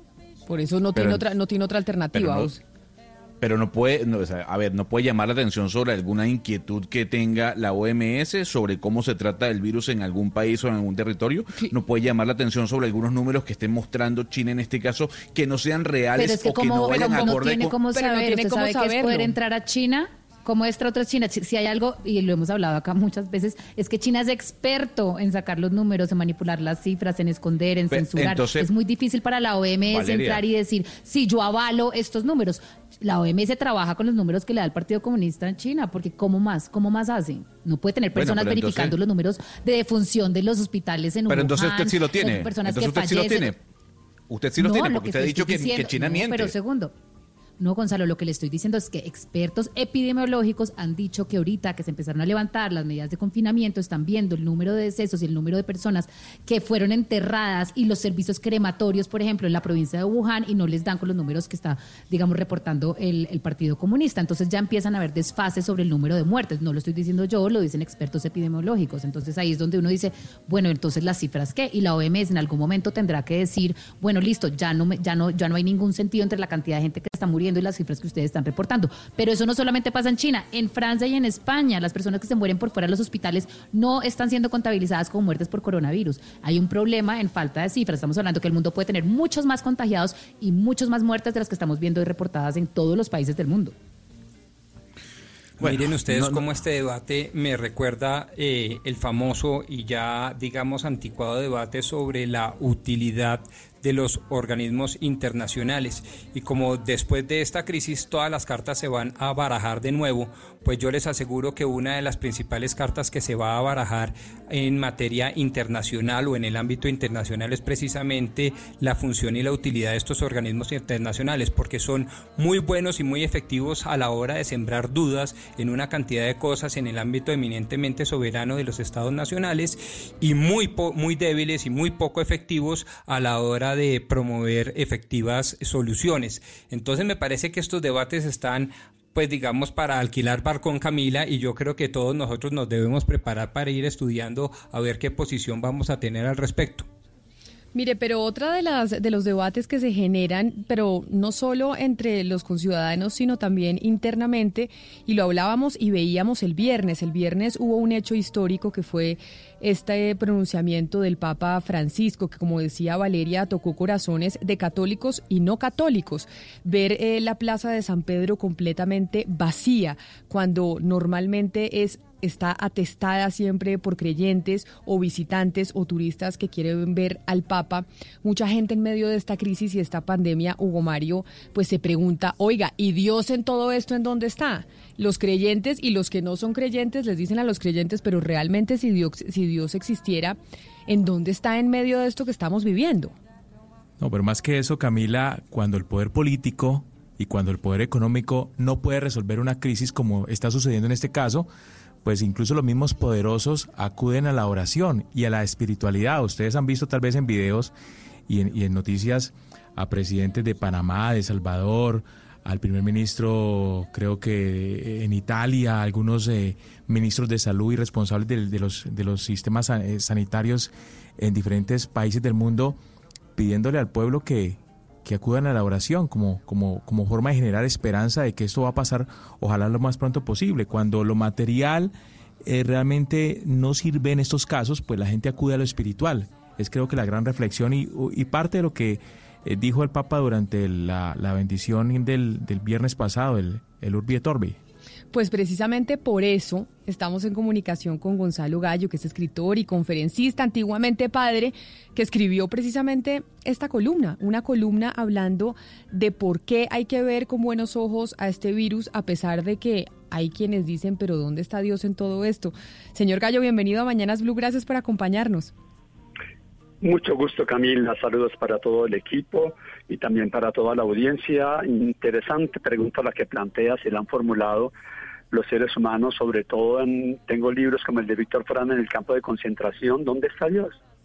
Y es que tenemos a veces que cambiar las creencias que tenemos de un Dios que interviene en nuestra vida cuando le rezamos y a veces sí interviene, pero este mundo está en nuestras manos. Somos nosotros los que creamos luz o sombra, somos nosotros los que creamos lo bueno, lo positivo, lo negativo, y entonces queremos que Dios venga a resolvernos los problemitas y nosotros creamos. Yo tengo un gran poder, una gran fe en el poder de la fe, lindo lo que hizo el Papa, lindo lo que hacen otros líderes religiosos, pero somos los humanos los que ahora estamos ante un semáforo en rojo eh, para hacernos muchas preguntas.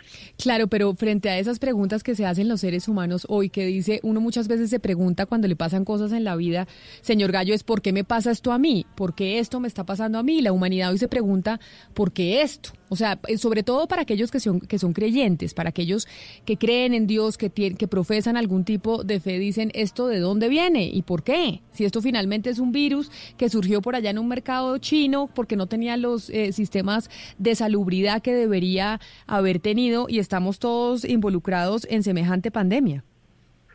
Claro, Camila.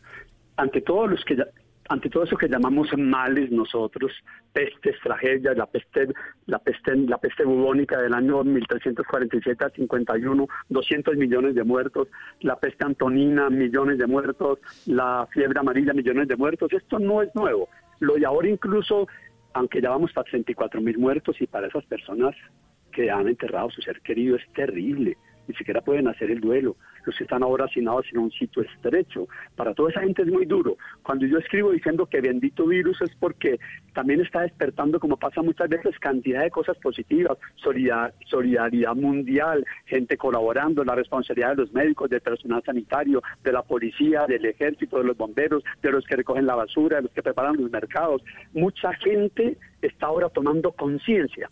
Y es que esa palabrita que no conoce la gente tan diferente de inteligencia, conciencia es darnos cuenta de cómo vivimos, para dónde vamos, cómo estamos actuando y como a veces nos gusta aprender con dolor a los humanos y con ignorancia, en lugar de aprender con amor y conciencia, pues pasan estas cosas que no manda Dios para que a las malas aprendamos. Pero mire, señor Gallo, eh, parte de lo que dijo el Papa, hubo un mensaje que me llamó mucho la atención. El Papa dijo el viernes, la tempestad desenmascará nuestra vulnerabilidad y dejará al descubierto las falsas seguridades con las que habíamos construido nuestras agendas.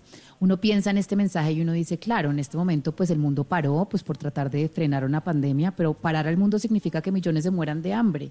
El mundo que construimos y que supuestamente estábamos, digamos, sintiéndonos orgullosos de que estaba sacando a la gente de la pobreza, que estaba consolidando una clase media, pues en este momento se quedó en tela de juicio porque paramos y la gente se está muriendo de hambre literalmente. ¿Usted cree que este mundo que construimos los humanos, como lo quiso decir el Papa Francisco, es un mundo creado bajo una, una premisa de falsas agendas?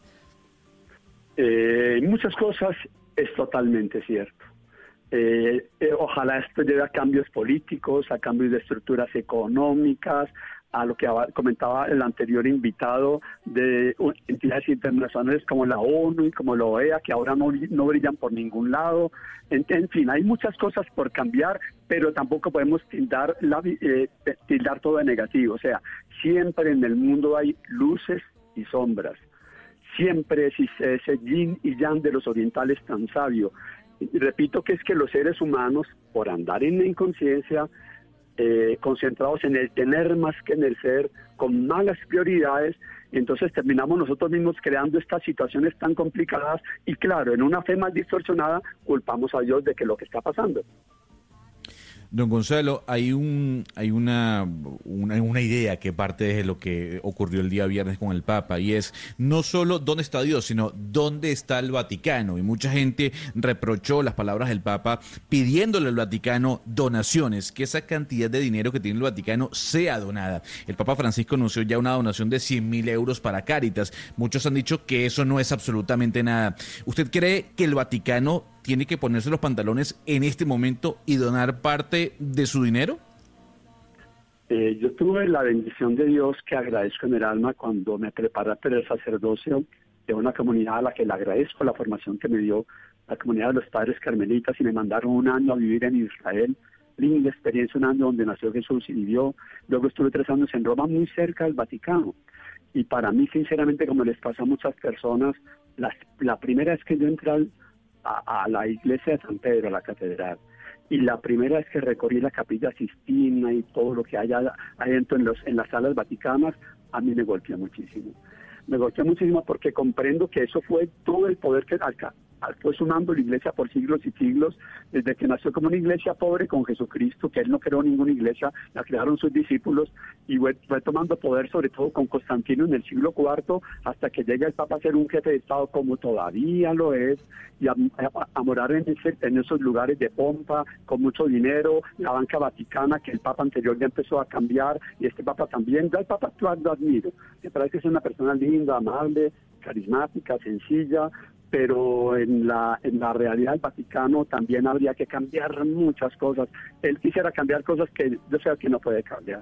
Eh, yo sí estoy de acuerdo que, que la iglesia, si fuera la iglesia del verdadero Jesús, sería una iglesia humilde, sería una iglesia sin tanto poder, una iglesia más cercana, que también existe en cantidades religiosas, limpiando el popó, los vómitos a un ancianito, un misionero en el África, la gente que tiene mucha fe, o sea, volvemos a lo mismo. En la iglesia también están como humana la parte positiva y la parte negativa. Claro. Eh, leíamos eh, hace poco, Gonzalo, alguien decía por allí que pues es un momento histórico porque pues los aviones no vuelan, los barcos no zarpan, los trenes están frenados eh, y aquellas personas que, que antes le daban tanta importancia a lo material, a un carro último modelo, pues no lo pueden sacar a la calle, ni pueden sacar sus lujosas prendas de vestir y sus joyas a exhibirlas porque realmente estamos en confinamiento. Casi la mitad de la humanidad está en aislamiento. ¿Usted cree que después de que pase todo esto, la gente va a reflexionar un poco y va a desprenderse un poco de lo material que hoy tan importante es para muchos? Eh, muy buena pregunta, eh, amigas y amigos de Blue.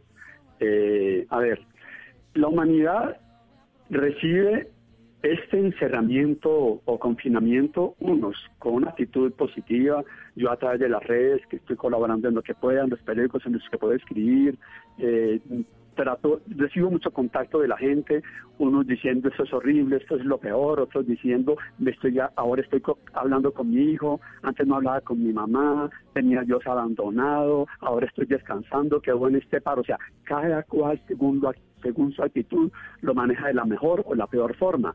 Y en este instante nos convendría mucho a los oyentes de Blue que miraran videos, y se los sugiero con cariño, y gracias a Camila y a ustedes todos por invitarme, que, que miraran videos en Internet de situaciones mil veces peores en este mismo instante.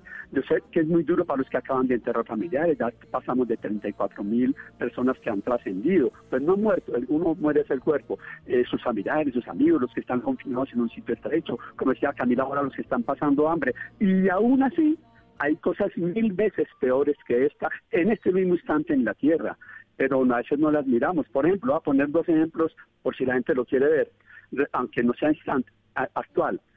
Nelson Mandela, el líder sudafricano, amigas y amigos de Blue, estuvo 27 años, no 40 días, 27 años en la isla Robben Island de Sudáfrica para asesinos sin ser asesino, solo por ser líder de la, de la raza negra en estas condiciones. No 40 días, 27 años. Calabozo estrecho de dos por dos a veces excrementos dentro del calabozo, comida insufrible, rompiendo piedra en silencio todo el día un sol calcinante, maltratos y dos visitas de media hora en el año. Eso no es horrible, sin embargo para él no era horrible. Lo manejaba con fe, lo manejaba con, con ese entusiasmo que él tenía, logró unir a, los prisioneros que estaban a su lado y aún así él logró mostrar que se podía. Voy a poner un segundo ejemplo que alguna gente conoce. permítame, permítame, don Gonzalo. No, es que, es que los ejemplos son, son sin duda fantásticos, al igual que su columna. A mí me encantó, entre otras cosas, porque me recordó mucho la obra de Lao Tse, el Tao Te y su famoso Jing Yang, ya citado por usted. Sin embargo, hay una frasecita que amerita un sincero y delicioso debate. Usted dice, sí, gracias virus, porque nos recuerdas que el arte de vivir es el arte de amar y no el de hacer y correr para tener más. Sin embargo, hay muchos que acudiendo, por ejemplo, al Nuevo Testamento, a Pablo de Tarso, acuden a esta frase que me parece también maravillosa. La mejor oración es la obra y el mejor amor es el hacer. ¿Usted por qué castiga tanto el hacer y el tener cuando de alguna manera es una manifestación genuina del amor de los seres humanos? Eh, muy buena intervención. Yo no creo que sea castigarlo, sino que digo que si esa es la prioridad, es, de prioridad, eso sea, el hacer es bueno, el tener es bueno, nada es malo. Es que nada en el mundo es malo, son apelativos nuestros. Como dice el gran líder espiritual, que ojalá la gente lo leyera, Cartole, un guía espiritual sabio, ponderado, no un loquito, una persona extraordinaria, es Cartole en su libro El poder de la hora, que es fascinante. Él dice, las cosas no son ni buenas ni malas, simplemente son y tú, según tus creencias y tu educación, la llamas buenas o malas, pero tienes toda la razón. Si yo me equivoqué ahí, lo reconozco. O sea, Yo no critico para nada el hacer y el tener, es el hacer y el tener en función del poder, del aparentar y no del ser, pero tener es bueno. Pues mire, señor, eh, queríamos, eh, Padre Gallo, pues hablar con usted. Habíamos leído muy atentamente esa columna, pero sobre todo después de lo que vimos del Papa Francisco el eh, viernes al eh, mediodía con este mensaje que llegó pues al mundo occidental de manera significativa y pues sobre todo hacernos esas preguntas y cuestionamientos eh, en medio de la crisis del coronavirus en donde en medio del confinamiento, pues muchos nos preguntamos varias cosas, sobre todo en términos de creencias religiosas. A usted mil gracias por habernos atendido hoy aquí en Mañanas Blue. Fue un placer haber hablado con usted. No, Camila, muchísimas gracias y muy bueno lo que acabas de aportar. Eh, en la antigua Grecia, nació en Grecia, pero se fue a Italia al final de su vida, amigas y amigos. Vivió un gran sabio matemático, conocido como matemático, pero no como pensador y ser espiritual llamado Pitágoras. Y Pitágoras creó una hermandad en Italia en un sitio llamado Crotona, y en esa época Pitágoras invitaba a todos sus seguidores, invito yo también a los tuyos, a que se hagan tres preguntitas, él se las hacía cada día. Qué bueno hice hoy para estar positivos. ¿Qué negativo hice hoy para hacerse un autoexamen y cambiar? ¿Qué dejé de hacer hoy en omisión? Si los oyentes de Blue se hacen esas preguntitas este, en este tiempo, eh, ¿qué estoy haciendo de positivo? ¿Qué estoy haciendo de negativo? ¿Qué estoy dejando de hacer? Sería un buen, sería un buen autoexamen y con autoexamen, haciéndose preguntas, eso uno toma conciencia. Eh, eh, me- les pido el permisito para decir a la gente que si quiere ver videos o enseñanzas como estas, pues pueden seguirme en Instagram en Gonzalo Gallo G. Gonzalo Gallo G y un cordial saludo para ti Camila, para Rodrigo, para Oscar, para Hugo, para Valeria y para otro que está ya no sé si en línea que llama Gonzalo como yo. Eh, un abrazo. Un abrazo, Padre Gallo, mil gracias. 11 de la mañana, 45 minutos en Mañanas Blue.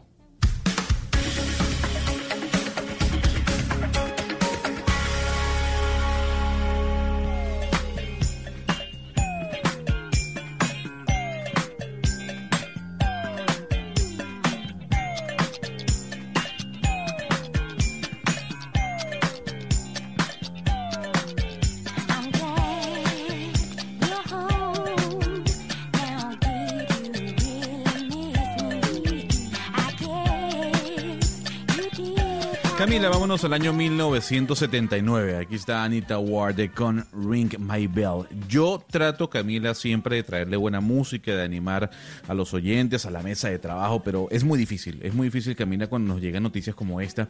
Y es que Macy's, la tienda por departamentos de los Estados Unidos, una de las más importantes, acaba de anunciar... eh, no sé si el despido, más suspensión de 125 mil trabajadores.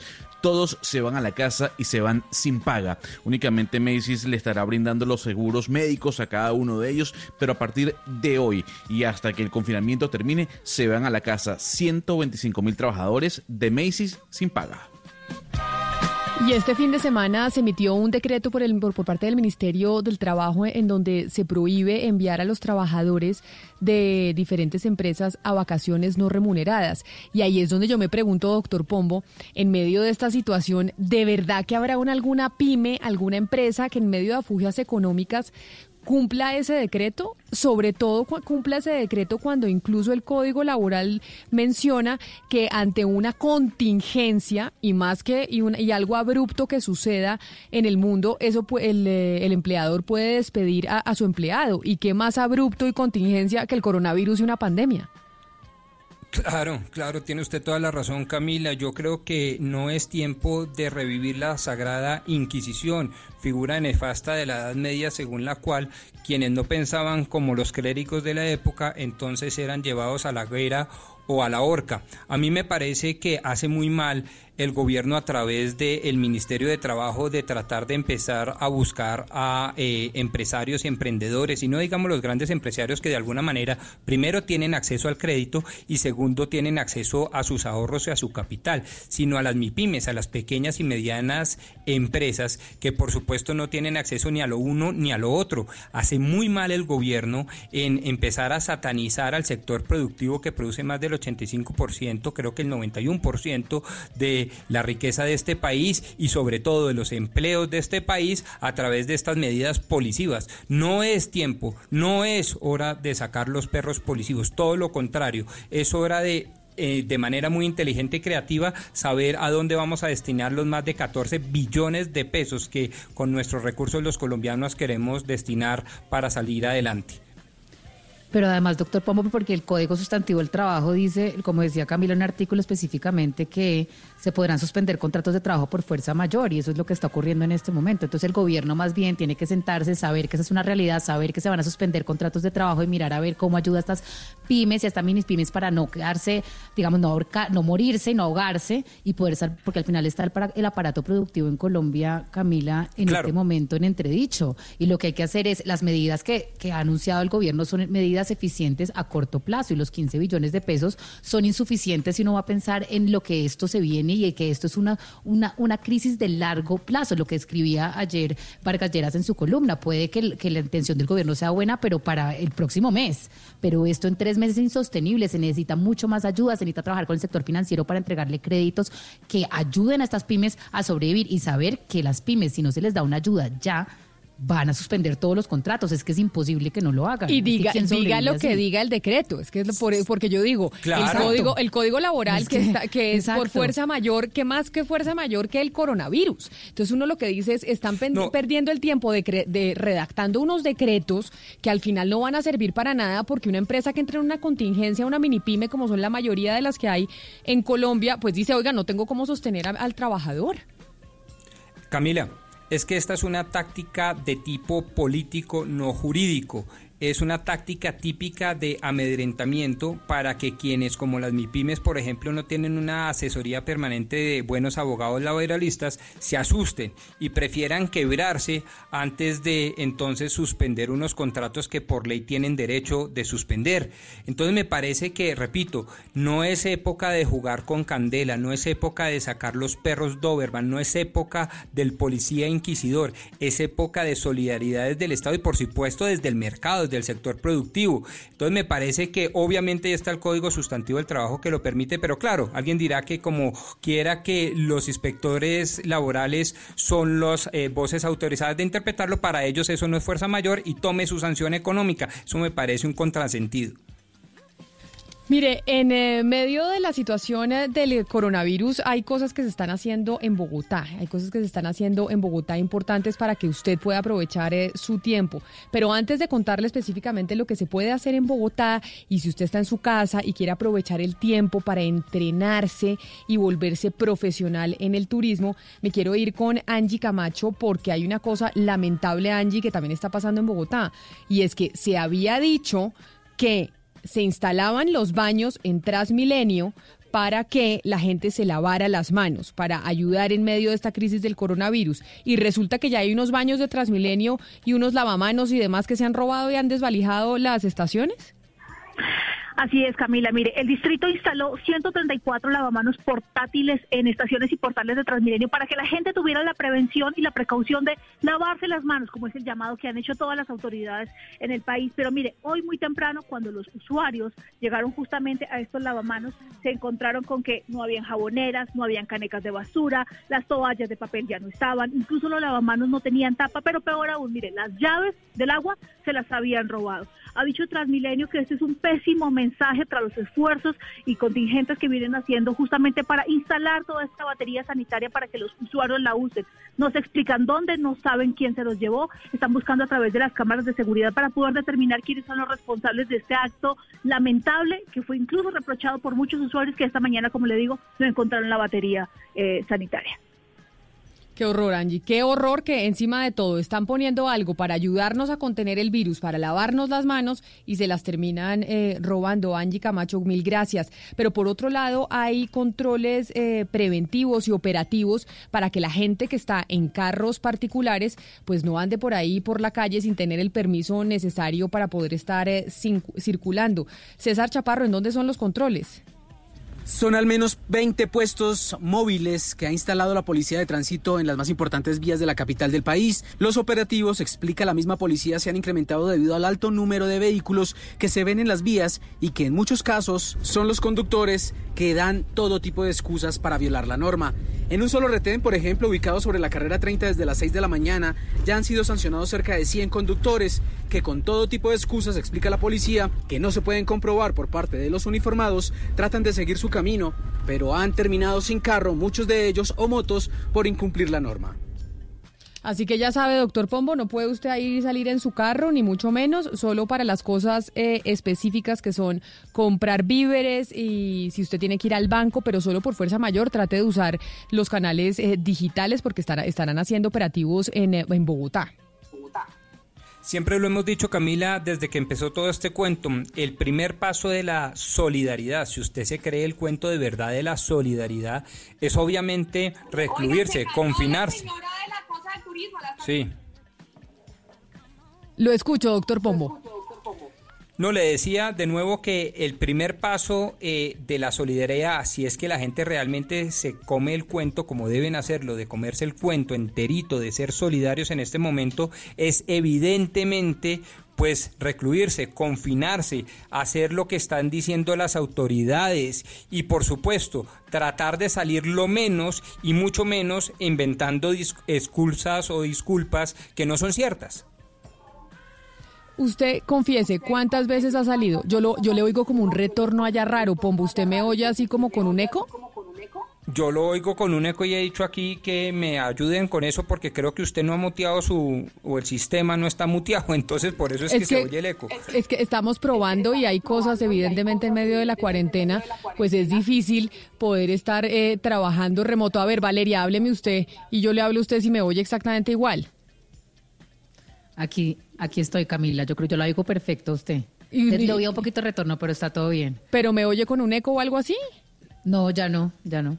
Cuando está hablando con el doctor Pombo, sí. Es que con, con, Pombo es que tengo, es que tenemos el eco. Vamos a ver cómo podemos eh, manejar la situación. Pero bueno, paciencia, porque así es la situación ahora y estamos todos también adaptándonos a esta nueva modalidad de estar todos en casa, confinados, trabajando. Así que creo que los, los oyentes nos tendrán un poquito de paciencia mientras podemos sortear estos nuevos pues, nuevos desafíos.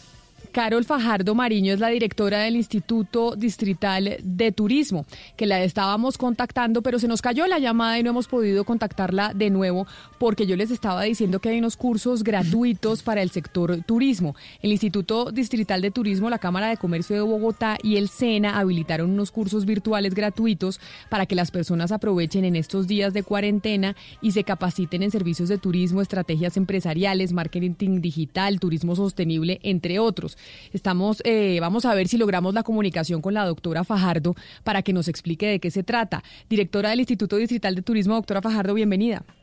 Muy buenos días, Camila, ¿cómo estás? Y a todos en la mesa, ¿cómo les ha ido? Muy bien, y pues qué maravilla que se hayan eh, creado ustedes esta, craneado esta iniciativa para que la gente durante la cuarentena se prepare para que cuando ya no tengamos más cuarentena podamos estar eh, listos para el turismo. ¿De qué se tratan estos, estos cursos? Así es. Eh, primero que todo tenemos cursos, ya empezamos la semana pasada con 12, hoy ya son 20 cursos virtuales que tenemos para capacitar no solamente a la cadena de valor del sector turístico, sino a todos aquellos que quieran capacitarse desde su casa. Eh, incluye temáticas como emprendimiento, marketing digital, turismo sostenible. Entonces es una muy buena forma de aprovechar esta contingencia. ¿Ustedes creen que cuándo se reactivará el turismo en Bogotá? Porque evidentemente los aeropuertos están cerrados hasta el 30 de mayo. Entonces, esta gente que haga estos cursos eh, de turismo y las proyecciones que hacen para la reactivación del sector, ¿son de cuánto tiempo? Este es, un, es uno de los sectores más golpeados y que dependemos evidentemente de temas como conectividad aérea y conectividad terrestre. Entonces, eh, calculando, más o menos son unos tres o cuatro meses en, en preparación y falta un tema también de confianza, ¿no? ¿Qué tanto tienen después los viajeros y van a ser otros viajeros una demanda totalmente distinta a la que vamos a recibir? Cómo progresivamente empezamos a recibir de nuevo los visitantes que estábamos eh, teniendo en Bogotá en estos primeros meses del año y en los finales del, del año pasado. Entonces le estamos colocando ya todo el año en recuperación para poder tener un 2021 en el mismo estado en el que estábamos.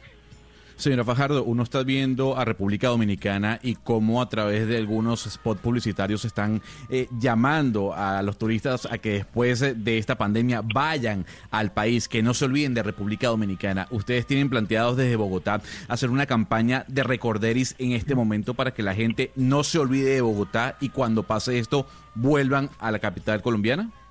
Así es, nosotros estamos sacando ahorita un con el hashtag turismo virtual tenemos 24 recorridos virtuales que hicimos con la aplicación de Google Street View, que es esta fotografía de 360, y están acompañados por nuestros guías turísticos para que la gente a través también desde sus casas empiece a ver estos recorridos virtuales y no se olviden que Bogotá tiene estos grandes atractivos. Acompañado de esto también queremos sacar eh, los comerciales, precisamente diciéndole a la gente no se le olvide que está Bogotá, que lo cuida hoy, también lo espera el día de mañana. Y eh, esto va a ir también acompañado de una serie de acciones para, para dar a conocer a Bogotá precisamente ya cuando nos puedan visitar. Eh, señora Fajardo, si bien en este momento estamos viendo el turismo pues un poco eh, afectado. Lo cierto es que Colombia tiene una apuesta muy grande en que el turismo se vuelva parte fundamental de, las economías que en el PIB el crecimiento del país. Pero hemos visto que el turismo, eh, como está llevándose a cabo antes del coronavirus, pues también ha sido de una forma desorganizada y que no necesariamente ha sido un turismo sostenible. ¿Ustedes piensan enfocarse en generar, digamos, eh, aptitudes para poder desarrollar un turismo que sea responsable con la sociedad y el medio ambiente?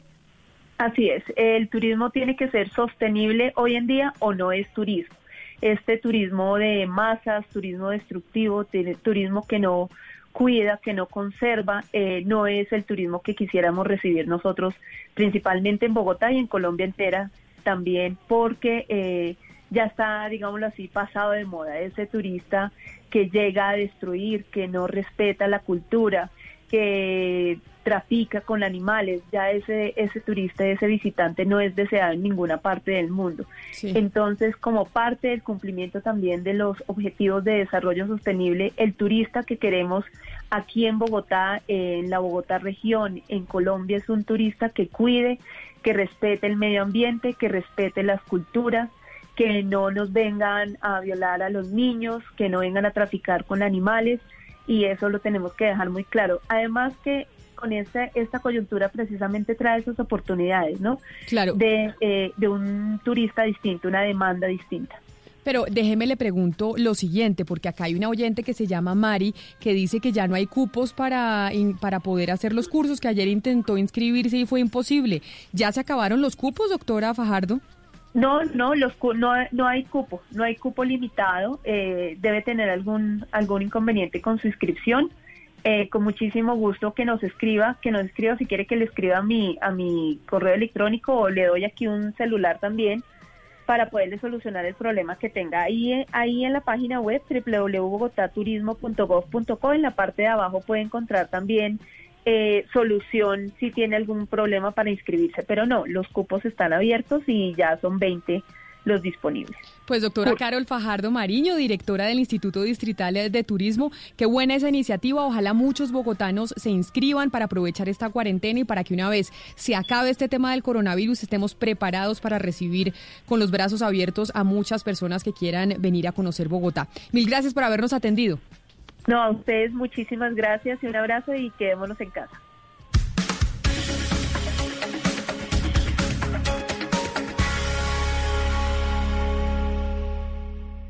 Una señal que se enlaza. Regiones conectadas a través de un dial. A través de un dial. Oscar Montes, Ana Cristina Restrepo, Hugo Mario Palomar, Diana Mejía, Gonzalo Lázari, Valeria Santos, Rodrigo Pombo y Camila Zuluaga. A partir de este momento, Mañanas Blue se escucha en todo el país. Colombia está al aire. Estamos enfrentando un momento muy difícil, no solo para Colombia, sino para el mundo. No hay que caer en la desesperación, solo ser conscientes de que necesitamos trabajar juntos. Si no tienes que salir de casa, no lo hagas. Si no tienes síntomas, no vayas a urgencias. En el supermercado compra solo lo necesario. No te lleves lo que otros pueden necesitar. Lávate las manos mínimo cada tres horas. No repliques información falsa. No creas en cadenas de WhatsApp. Para eso estamos acá, para informarte. Al coronavirus lo derrotaremos si todos nos sacrificamos por el otro. Por eso, desde Mañanas Blue, cuando Colombia está al aire, te decimos que aquí estamos para trabajar en equipo, para informarte, porque esta coyuntura necesita de todos. Blue Radio, la nueva alternativa.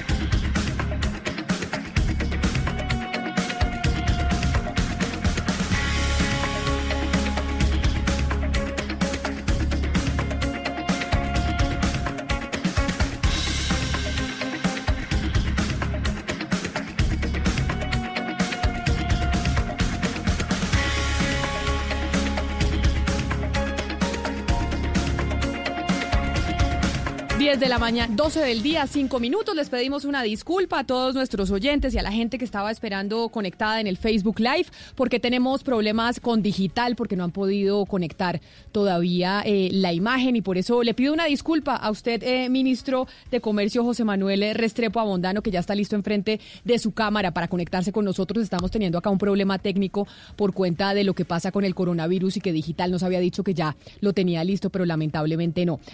Ministro José Manuel Restrepo, gracias por estar con nosotros. Bienvenido.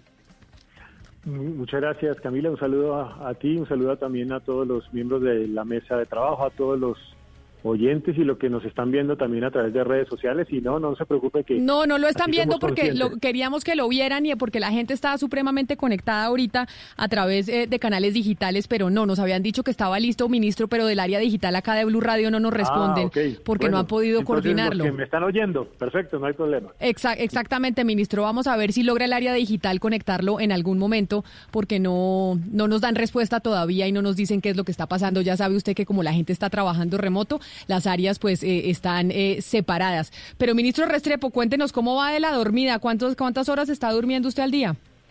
Pues muy poquito, la verdad, sin fines de semana también, porque la verdad es que este tema es hoy la primera prioridad y esto requiere una agenda de minuto a minuto y casi ya no tengo ni siquiera segundos para contestar chats o para contestar telefónicamente pero estamos aquí con una convicción, la convicción de tenemos que estar en estas porque este es el momento en donde necesitamos dar todo de nosotros mismos para que seamos capaces de salir adelante entre todos. Y este no es solamente un tema nuestro, sino es un tema de todos.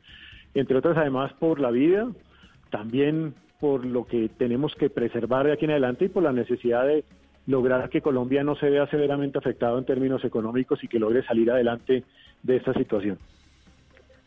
Ministro, ¿cuánto significa o cuánto representa el sector comercio en la economía colombiana? Solo el comercio. Yo sé que usted es ministro de Industria, eh, de Comercio, de Turismo, de todo, pero el, sector comercio como tal, ¿cuánto representa en, en, la economía nacional?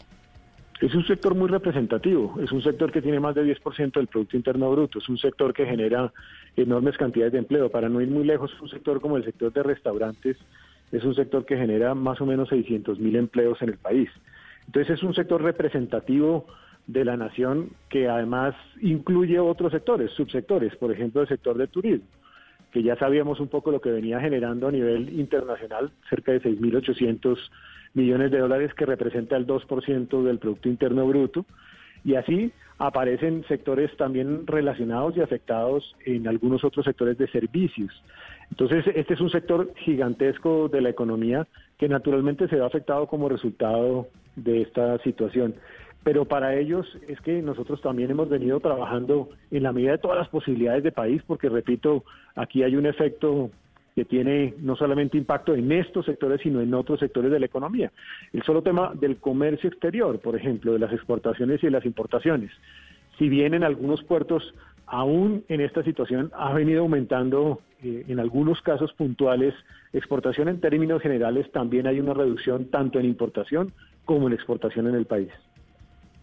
Ministro, pero entonces ustedes están calculando que cuando se reactiva el sector comercio, que es el que está completamente cerrado, que es el que está apagado en este momento por cuenta de la cuarentena, ya que usted nos acaba de decir el peso significativo que tiene sobre la economía colombiana. Este es un tema que viene seguramente el análisis que se va a hacer eh, en estos días.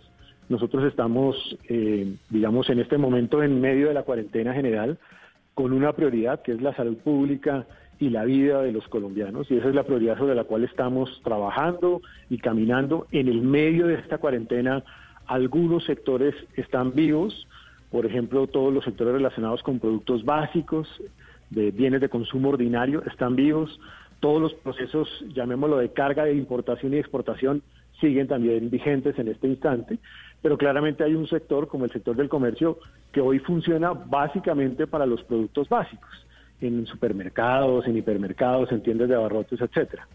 Lo que viene seguramente a continuación del 13 de abril es cómo se va a ir dando esa reactivación inteligente y con todo el rigor y el cuidado para preservar lo más importante, que es la salud pública. Y en eso, digamos que hay que decirlo francamente, hay pocas experiencias en el mundo porque hay pocos países que han tenido esta misma, esta misma decisión y apenas están en algunos casos reactivándose. En eso hay que tener el cuidado de identificar cuál es el sector que se va a abrir, cómo se va a abrir para que se garantice la preservación de salud pública. Y allí habrá que tener en consideración el impacto que puede tener ese sector en redes de contagio, porque naturalmente ahí hay, un, hay una implicación. Entonces, seguramente lo que viene a continuación es cómo se va a dar dando, se va a ir dando esa reactivación inteligente. Ministro, yo no quiero ser pájaro de mal agüero, pero yo estuve viendo al presidente de la Asociación de Hoteles en los Estados Unidos y en ese país se está hablando de que 3.7 millones de personas dentro del sector se van a quedar sin empleo. Habla de un 45% de despidos. Yo quisiera saber cuál es la estimación en porcentaje que tienen ustedes eh, con respecto al turismo. ¿Cuántas personas pueden quedar desempleadas eh, luego de la pandemia? Gonzalo, ese es un análisis que en este momento incluso viene realizando el Departamento Nacional de Planeación, no solamente el impacto en empleo de un subsector, sino de la generalidad de la economía. Sí podemos ver que en el sector del turismo pues hay impactos eh, evidentes. Eh, por ejemplo, en el sector de aerolíneas pues, prácticamente está cerrado a nivel nacional e internacional. Es una disminución, una disminución pues prácticamente del 100%. En agencias de viajes ha habido una caída del orden de un 71% en ventas. Muchos de los que habían comprado a través de agencias de viajes han pospuesto sus viajes para, para el futuro y yo creo que ese es un buen mensaje que debemos tratar de lograr y es tratar no de cancelar, sino de suspender con el objeto de realizarlo en otro momento. En materia de hoteles, pues ya vimos caídas de, en el mes de marzo se estiman casi 14 puntos porcentuales. Hay varios eh, hoteles en este momento cerrados, 110 mil empleos afectados en esos 407 hoteles cerrados. Eh, también lo mismo hay en el tema de eventos, eventos donde hay pérdidas importantes, hay varios eventos cancelados, varios postergados, y en el tema de bares y similares también hay un riesgo parecido. Ahora, lo importante en este escenario es cómo lograr mitigar, mitigar el impacto que puede tener esto en materia económica y ese ha sido el esfuerzo de gobierno, de gobierno no solamente nacional, sino de gobierno local. Ministro, le voy a pedir- de preservar ese empleo. Le voy a pedir un favor y es que ya prenda su camarita porque ya tiene 1.700 personas que están eh, conectadas con usted para escucharlo a través eh, de Facebook. Entonces ahí ya le pido el favor de que usted prenda su cámara para que lo puedan ver específicamente cuando usted esté hablando. ¿Le parece, ministro? Ahí estoy ya. Ah, bueno, ya ahorita para que para que lo veamos así sea digitalmente por cuenta de la de la cuarentena que no lo podemos tener aquí en cabina. Pero entonces, ministro, si usted si el tema del sector turismo es una tragedia, como se lo pregunta mi compañero eh, Gonzalo Lázari desde Panamá, es una tragedia mundial, pues no es una excepción eh, para Colombia. Y se está hablando de que se están tomando medidas a corto plazo, a corto plazo que pueden alivianar la situación para ese sector que genera cientos de empleos en el país. Pero a largo plazo, ¿cuáles son las proyecciones que se están haciendo para ese sector? No, yo, creo que a largo plazo, a ver, este es un tema en donde nosotros hemos venido haciendo el máximo esfuerzo de contener el impacto de la pandemia. La tarea que ha venido haciendo Colombia es anticiparse al impacto que esto puede tener o la presión que esto puede tener en el sistema de salud y contener el crecimiento de la curva. En la medida en que nosotros logremos contener el crecimiento de la curva y hagamos un proceso de reactivación inteligente, con mucho cuidado, creo que lo que tenemos que lograr es que en, el en este momento es dar todos los mecanismos de, llamémoslo de liquidez, para sortear, para mitigar este momento de tal manera que nosotros podamos reactivarnos. Yo soy un convencido de que si Colombia logra demostrarle al mundo que es capaz de mitigar el crecimiento de esa curva y exitosamente administrarla, seguramente va a ser uno de los países atractivos a nivel internacional para reactivar sectores como este y otros sectores de la economía. Entonces, lo que hemos venido haciendo es ese esfuerzo justamente en esa dirección. Señor ministro, eh, quiero seguir con el hilo de la conversación porque usted ha hablado tres veces en tres oportunidades sobre una frase que me llama poderosamente la atención, reactivación inteligente de la economía. Y se lo pregunto porque tanto usted como todos los miembros del gabinete han venido hablando de la provisión de alimentos para las familias más necesitadas. El segundo gran punto es el aprovisionamiento tanto de medicamentos como de alimentos para el futuro inmediato. Y el tercer gran punto, las medidas de mitigación del desempleo. En ese orden de ideas, yo quiero profundizar sobre la reactivación inteligente porque el debate en dónde poner los más de 14 billones de pesos de impuestos de los colombianos, de plata, de dinero de los colombianos, si en la oferta, es decir, en el sector productivo o en la demanda, es decir, en los consumidores, sigue siendo un debate muy activo. ¿Usted nos podría dar luces al respecto? Mire, Rodrigo, yo, yo creo que el primer, la primera prioridad ha sido el tema de atender el tema de salud, es decir, atender la emergencia sanitaria. Por eso, de los 16 billones de pesos que hemos destinado, 6 han ido al sector de la salud, para preservar, darle fuerza, para que tenga la capacidad suficiente para enfrentar el impacto de lo que viene a continuación. En segundo lugar, cómo garantizarle lo básico, el aprovisionamiento básico, a los menos favorecidos, a los más vulnerables. Allí se han destinado casi cerca de 10 billones de pesos. ¿Cómo? Con giros adicionales a los programas de familias en acción, jóvenes en acción, también en una red de ingreso solidario, todo lo que se llama una red de ingreso, el programa de ingreso solidario para esos independientes, esos informales. Eso es lo que más ha costado en esta primera etapa y es muy importante porque es la garantía de que la población más vulnerable no va a ser severamente afectada. Y en simultánea con eso está el programa de lo que llamaríamos sostenibilidad de empleo, que busca qué en esa reactivación eh, inteligente, dar el máximo posible de liquidez en este momento para mitigar el impacto. A continuación, ¿qué es lo que viene? ¿Cómo vamos activando sectores productivos, cómo vamos activando la economía de tal manera que se eviten, eso sí, esas redes de contagio tan grandes que pueden existir, por ejemplo, eventos eventos de más de 50 personas son eventos que tienen un riesgo alto en materia de salud pública. Esos sectores seguramente van a estar apagados por un tiempo porque difícilmente se va a poder dar una respuesta a este tema. E ir activando también el crecimiento de la economía a través de este mecanismo. Y simultáneamente con esto, yo creo que también hemos venido trabajando en lo Claro, que llamaríamos pero un mire, plan Pero mire, un plan- ministro, Este, Sí. este trabajo que ustedes están haciendo y sobre todo usted en el sector de la industria y del comercio, que hay muchas, eh, muchas empresas y muchos negocios que en este momento están cerrados. Por más activación, por más liquidez que ustedes le metan a la economía, son negocios y hay una carencia en la oferta. No habíamos visto una crisis económica a través de que hubiera una deficiencia en la oferta. La habíamos visto una deficiencia en la demanda, pero no en la oferta. Ustedes están haciendo cálculos de todas estas medidas a cuánto tiempo, que cuánto tiempo van a estar cerrados estos negocios, cuánto tiempo va a estar la industria parada, porque eso les lleva a hacer unos cálculos de cuánta plata habría que inyectar.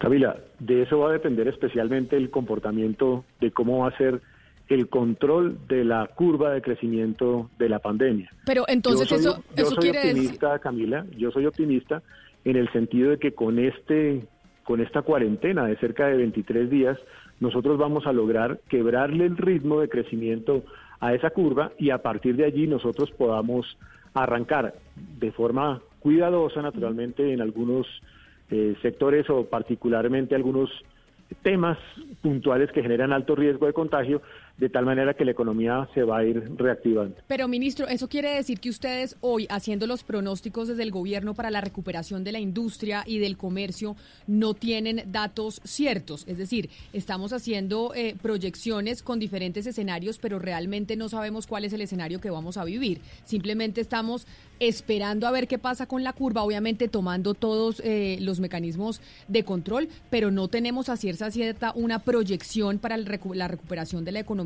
con un dato específico. No, claramente nosotros al haber estimado estos 23 días, en el ejercicio que hace el Ministerio de Salud, encuentra que ese es el camino a través del cual se puede controlar el crecimiento de la curva y de esa manera lograr reactivar el país Pero- a partir del día 13 de abril, de tal manera que nosotros podamos seguir creciendo. Claramente, con Pero, una ministro, realidad- es que- con una realidad, permítame pero es que- terminar, con una permítame terminar, con una realidad y es que las poblaciones más afectadas, vulnerables, llamémoslo así, los adultos mayores y los jóvenes, pues tienen un- una perspectiva incluso en tiempo mayor durante el cual no se realizará actividad educativa y los adultos mayores continuarán en el aislamiento voluntario. Pero es que, ministro, mire, el mismo presidente de la República, Iván Duque, dijo la semana pasada que el país, Colombia, tiene que esperar que esto no se acabe en dos semanas y el confinamiento no sea necesario y que vamos a tener que estar listos para confinamientos aislados, es decir, dos semanas confinados, dos semanas libres, dos semanas confinados, dos semanas libres, porque así digamos que es la única forma de aplanar la curva en un largo tiempo. Y ustedes parece, según lo que nos están contando, que solamente tienen estrategias para este corto tiempo. ¿Ustedes están preparados para que esto dure más meses como parece que va a durar? Y también le pregunto, ¿no será que esas medidas de 15 billones de pesos y unas tasas de interés que bajo el Banco de la República muy tímidamente van a ser suficientes? ¿No necesita Colombia unos esfuerzos gigantescos y de pronto no cumplir con la regla fiscal y salirse de como de la manera ortodoxa de cumplir la economía para salvar el comercio y la industria? Yo creo que como principio general aquí hay que ir abriendo todas las posibilidades en la caja de herramientas. Y nosotros hemos venido evaluando distintas alternativas dentro de esa caja de herramientas y se han venido implementando gradualmente en la medida en que vamos identificando la necesidad. Yo estoy convencido de que a partir del esfuerzo que vamos a hacer todos los colombianos durante esta cuarentena, llamémosla general, nosotros vamos a lograr quebrarle el ritmo a esa curva de crecimiento en materia del impacto de la pandemia y que a partir de allí, con medidas inteligentes, protocolos inteligentes para que operen algunos sectores de la economía, se va a ir eh, lentamente reactivando esa, esa economía. Creo en eso, creo firmemente en que eso es posible. Así un poco ha sido el, camino que hemos venido adoptando a partir de las recomendaciones del, del área de la salud y que en la medida en la cual se necesiten otras medidas, pues tenga la seguridad de que se considerarán otras alternativas dentro de esa caja de herramientas.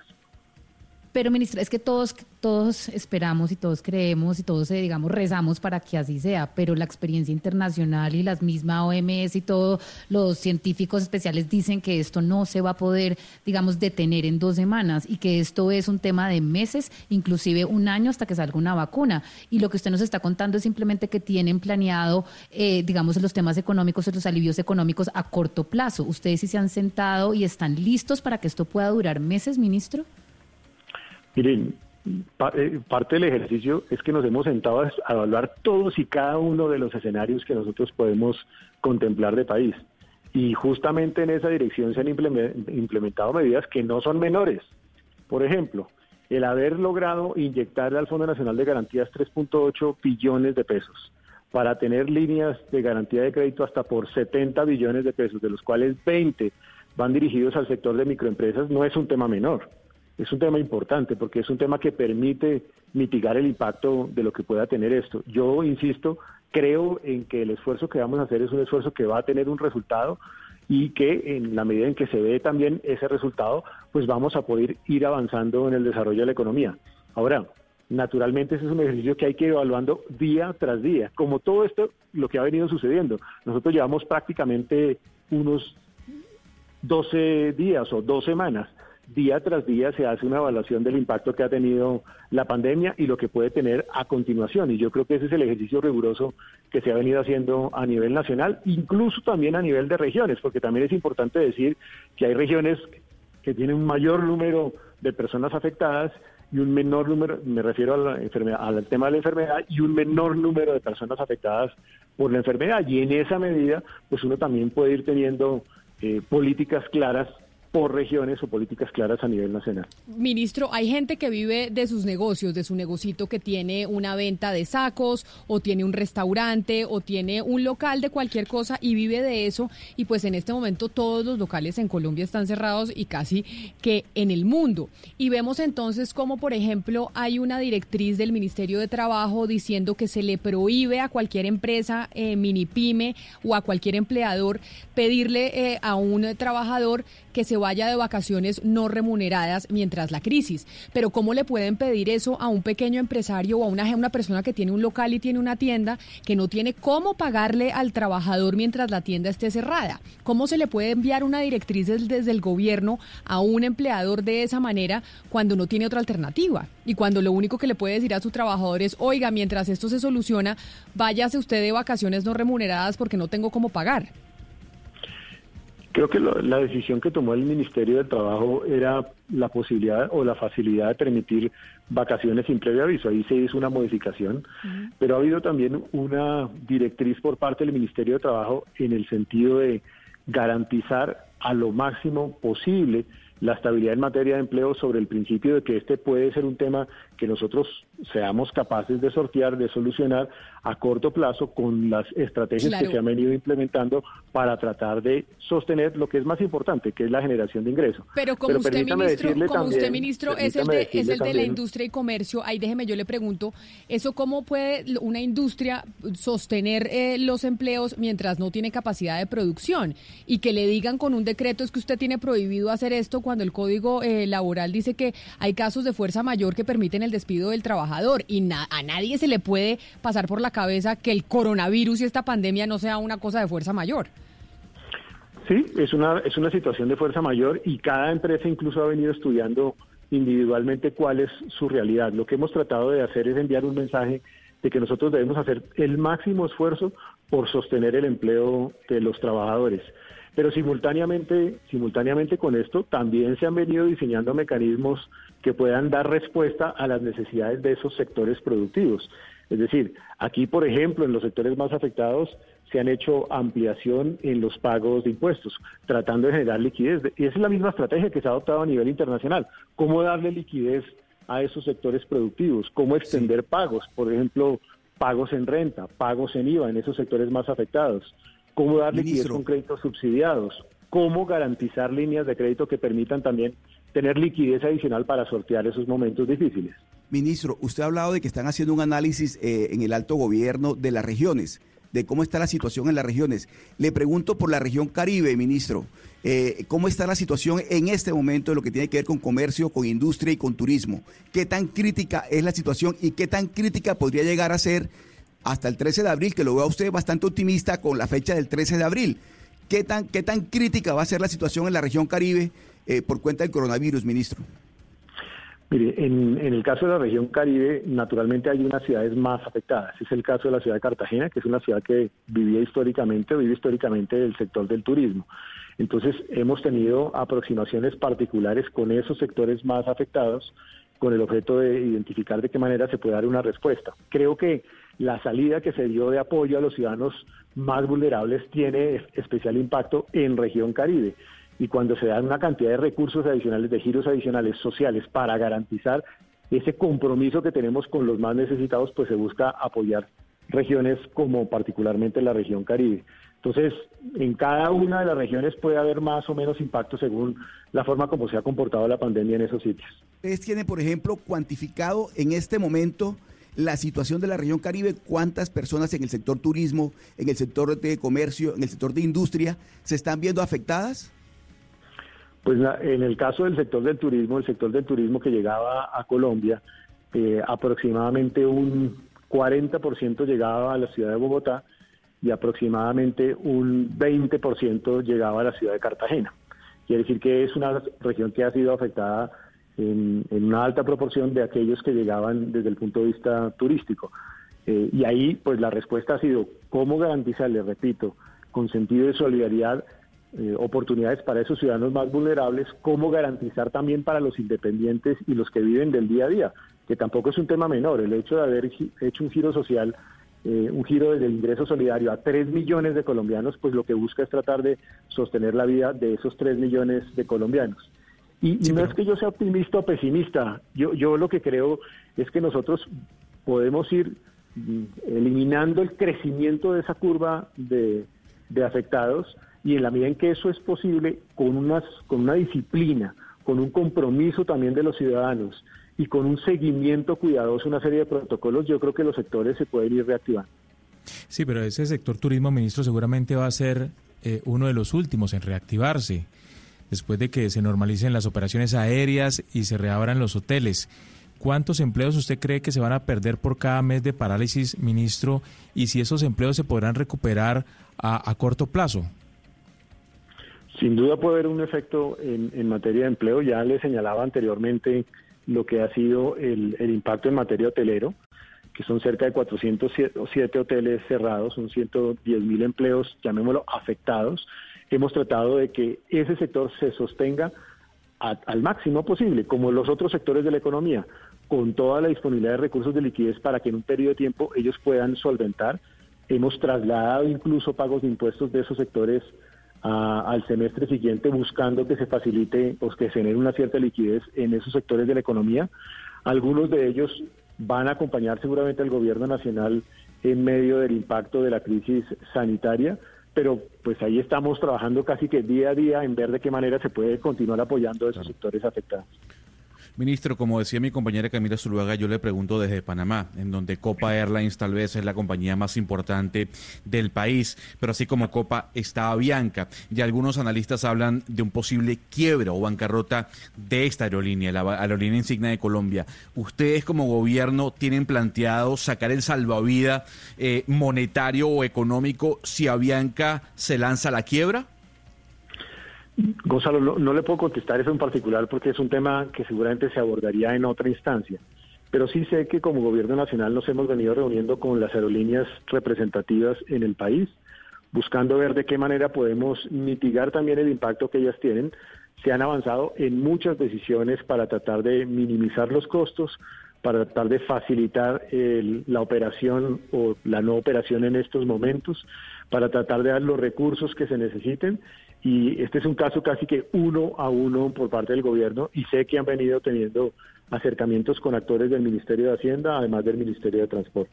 Pero mire, a mí me pareció escucharle, eh, ministro, que después de esta cuarentena, si las cosas salen bien, si la curva viene aplanándose, lo que puede empezar a suceder es a reactivar sectores productivos con ciertas em, precauciones de salubridad, etcétera, etcétera, para seguir aplanando la curva. Es decir, ustedes ya están pensando cómo sería la reactivación de estos sectores una vez acabada la cuarentena.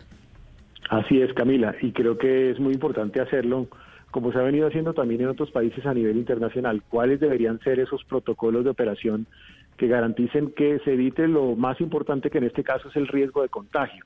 Eso es lo que hay que evitar a toda costa, ese riesgo de contagio.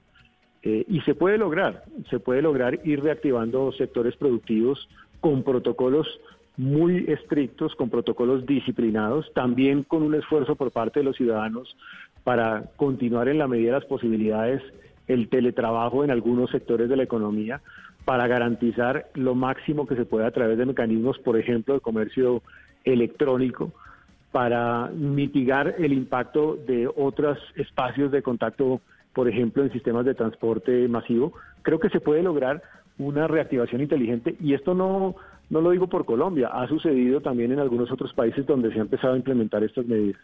Justamente sobre eso es mi pregunta, ministro, porque es que se aprende de las experiencias propias, pero de, también de las internacionales y en este momento todo el planeta está aprendiendo. Las consideraciones para tomar medidas que ustedes han hecho obedecen solo a conversaciones internas o qué tanto se están comunicando ustedes con otros países de la región y con organismos internacionales.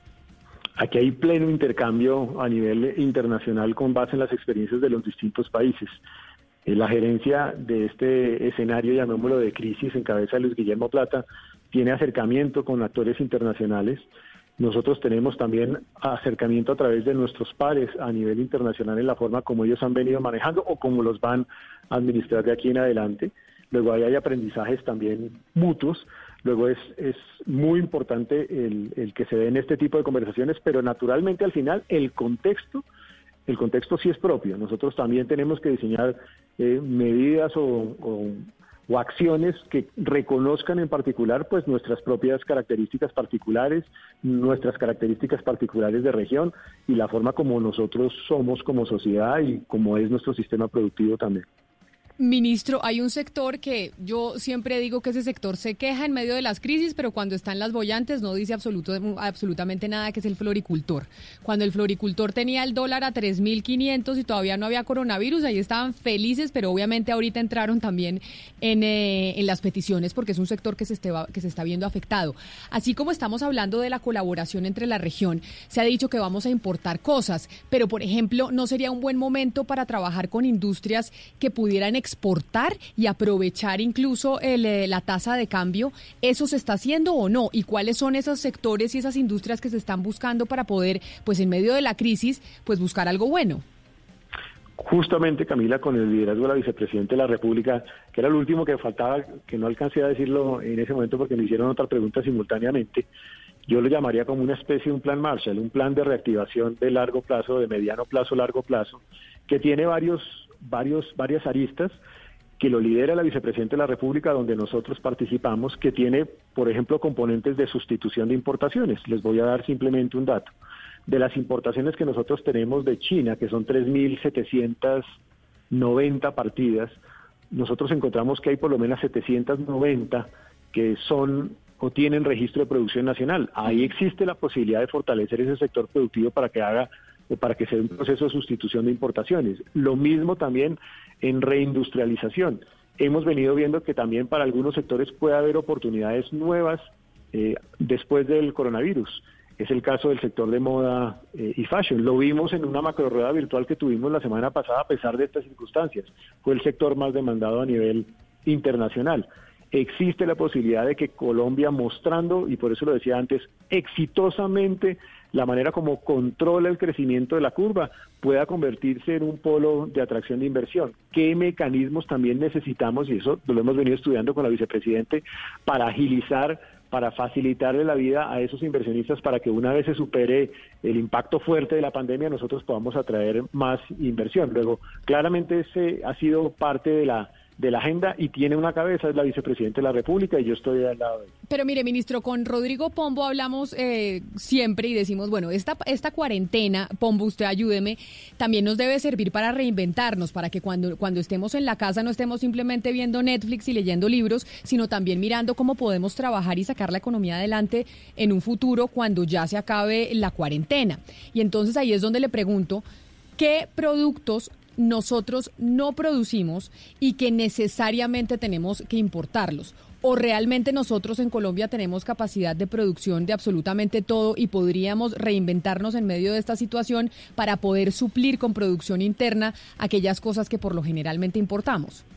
¿O qué productos tienen oportunidades? Le voy a dar un caso. Exacto. acaba de decir, nosotros podemos tener grandes oportunidades en este momento que entre otras además fortalecerían un sector que venía creciendo muy rápidamente, todo el sector de servicios, con el cual podemos hacer exportaciones a nivel internacional. Yo incluso tenía ya eh, iniciado un proyecto con el Banco Interamericano de Desarrollo para fortalecer exportación de servicios como una estrategia de diversificación exportadora. Esta es una oportunidad para exportar servicios, porque ahí aprovechamos talento, talento que incluso puede trabajar desde su residencia a través del uso de teletrabajo. Eso lo aprendimos o lo estamos aprendiendo a partir de esta experiencia. Aprovechemos, por ejemplo, todos nuestros productos que pueden ah, exportarse a través de comercio electrónico o fortalecer toda esa figura de comercio electrónico. Creo que esa es una oportunidad que también estamos aprendiendo a partir de, de este escenario. Seguramente habrá más dificultades. Seguramente habrá algo, alguna Así es, ministro. Sí, sí, ¿con quién está hablando? No, no, termine, ministro, y, y le complemento una idea a ver usted qué opinión tiene al respecto. Y creo también que puede existir, eh, digamos, donde habría más dificultad, pudiese, pudiese ser en el desarrollo de una industria de alta tecnología eh, o industrias o de productos de alta tecnología. Yo creo que eh, seguramente ahí vamos a tener que ir construyéndolo poco a poco. Pero Colombia sin duda hoy tiene en un sector que venía creciendo rápidamente como sector de servicios una gran oportunidad. Colombia tiene una gran oportunidad en fortalecer todos sus canales de distribución a través de, de comercio electrónico. Y Colombia tiene una cantidad de productos que pueden reemplazar algunos productos eh, que estaban llegando de pronto del Asia hacia Norteamérica, como el sector de moda, como el sector de materiales de construcción, que pueden llegar pues más fácilmente a esos, a esos territorios internacionales. Pero, ministro, mire, eh, ya en un, un plano un poco más filosófico y, y entendiendo un poco la crisis y también entendiendo que esto va a cambiar el mundo, o sea, ya no hay nada que hacer, esto va a cambiar muchas de las costumbres y muchas de las relaciones del mundo, a lo que está viéndose afectado es justamente el comercio. Estamos viendo las rupturas en las cadenas de valor en el mundo y la globalización está en entredicho en este momento. ¿Usted cree que después de esto los países van a empezar a cerrarse más y los comercios, el comercio internacional se va a empezar a cerrar más y Colombia, como se lo preguntaba Camila, estaría lista para que el, el mundo se cierre y las aperturas económicas empiecen a limitarse? Yo quisiera que no, Valeria, y quisiera que el mundo no retrocediese en sus avances en materia de comercio internacional porque ha sido una fuente importante de crecimiento del mundo. Colombia, en este escenario internacional, ha sido un país que históricamente ha tenido una menor proporción de exportación y de importación respecto de su Producto Interno Bruto e históricamente ha vivido en buena medida de su mercado interno. Luego con el mercado interno pues va a tener posibilidades. Pero creo que Colombia en la medida en que aproveche sus mercados internacionales pues va a tener una gran oportunidad de crecer y desarrollarse. Yo he visto con criterio positivo cómo China, si bien en la primera etapa de la pandemia se cerró mucho, incluso alcanzamos a ver en algunos puertos de Colombia caídas del 50 al 60% en, en, en, en- en envíos, estoy viendo que ya China empieza a recuperar algunos de esos envíos. Entonces empieza a entender que hay que seguir estando abierto al comercio internacional. Naturalmente será un comercio distinto, un comercio en donde hay que tener pues unas precauciones adicionales. Y vuelvo al, al tema que ustedes señalaban anteriormente, todo el tráfico de pasajeros, el transporte de pasajeros a nivel internacional también va a tener que reinventarse, repensarse, cómo darle la tranquilidad a los que están volando en un vuelo interno o en un vuelo internacional que no hay riesgo para esas personas que viajan en ese tráfico aéreo. Y creo que se puede lograr también. En esto todos vamos a tener que aprender, todos vamos a tener que reinventarnos a Claro. través de certificados, por ejemplo, de que la persona al salir tenga claridad si tiene o no tiene el virus a través de un certificado. En fin, a través de que el viaje no tenga tantas personas en el mismo vuelo de forma simultánea. Creo que los sectores en general se están reinventando, se están repensando y, y en esa dirección seguramente va a ir el mundo en lo que viene a continuación. Pero entonces los pronósticos que ustedes hacen, y yo sé que es difícil porque esto es un tema que nadie se esperaba, es un tema que todos los gobiernos están tratando de sortear de la mejor manera, no hay una receta perfecta que ya sepamos que ha funcionado en otras eh, oportunidades porque es la primera vez que lo estamos enfrentando de esta manera. Lo que ustedes y las proyecciones que hacen, y básicamente de eso se trata de proyecciones, cuando usted habla de comercio distinto, ministro, un comercio distinto significa qué?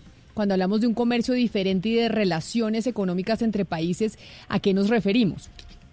No, yo creo que en comercio nosotros, incluso ese es un, es un sector que se ha venido sosteniendo lo que es el transporte de carga, de exportación y de importación, hoy en día está vigente.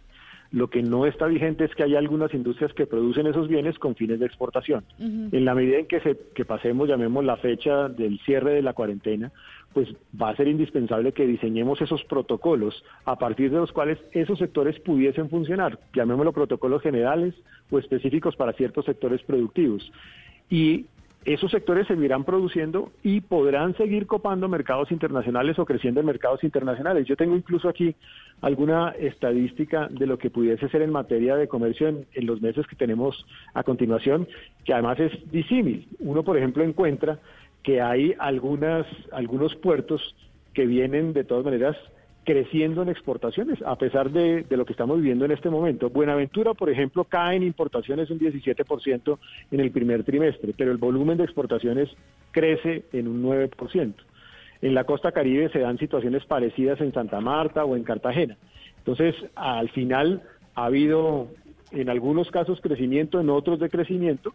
El comercio se va a ir reactivando gradualmente. Este no será el mejor año del comercio internacional del mundo ni de Colombia, uh -huh. pero en la medida en que se vaya superando el impacto de la pandemia y digamos que el temor a ella y la garantía de que los ciudadanos pueden eh, exportar o importar sin afectar el tema de salud pública, yo creo que se va a ir reactivando porque, repito, es una fuente de crecimiento, pero nuestras economías van a tener que también hacer un gran esfuerzo en materia de, de, de desarrollo de, variables macroeconómicas internas. Usted hablaba de los, de los vuelos, de los vuelos internos, de los vuelos internacionales, cómo incluso se van a tener que presentar vuelos entonces con menos gente, con certificados, dar la garantía de que no se va a volver a expandir el virus.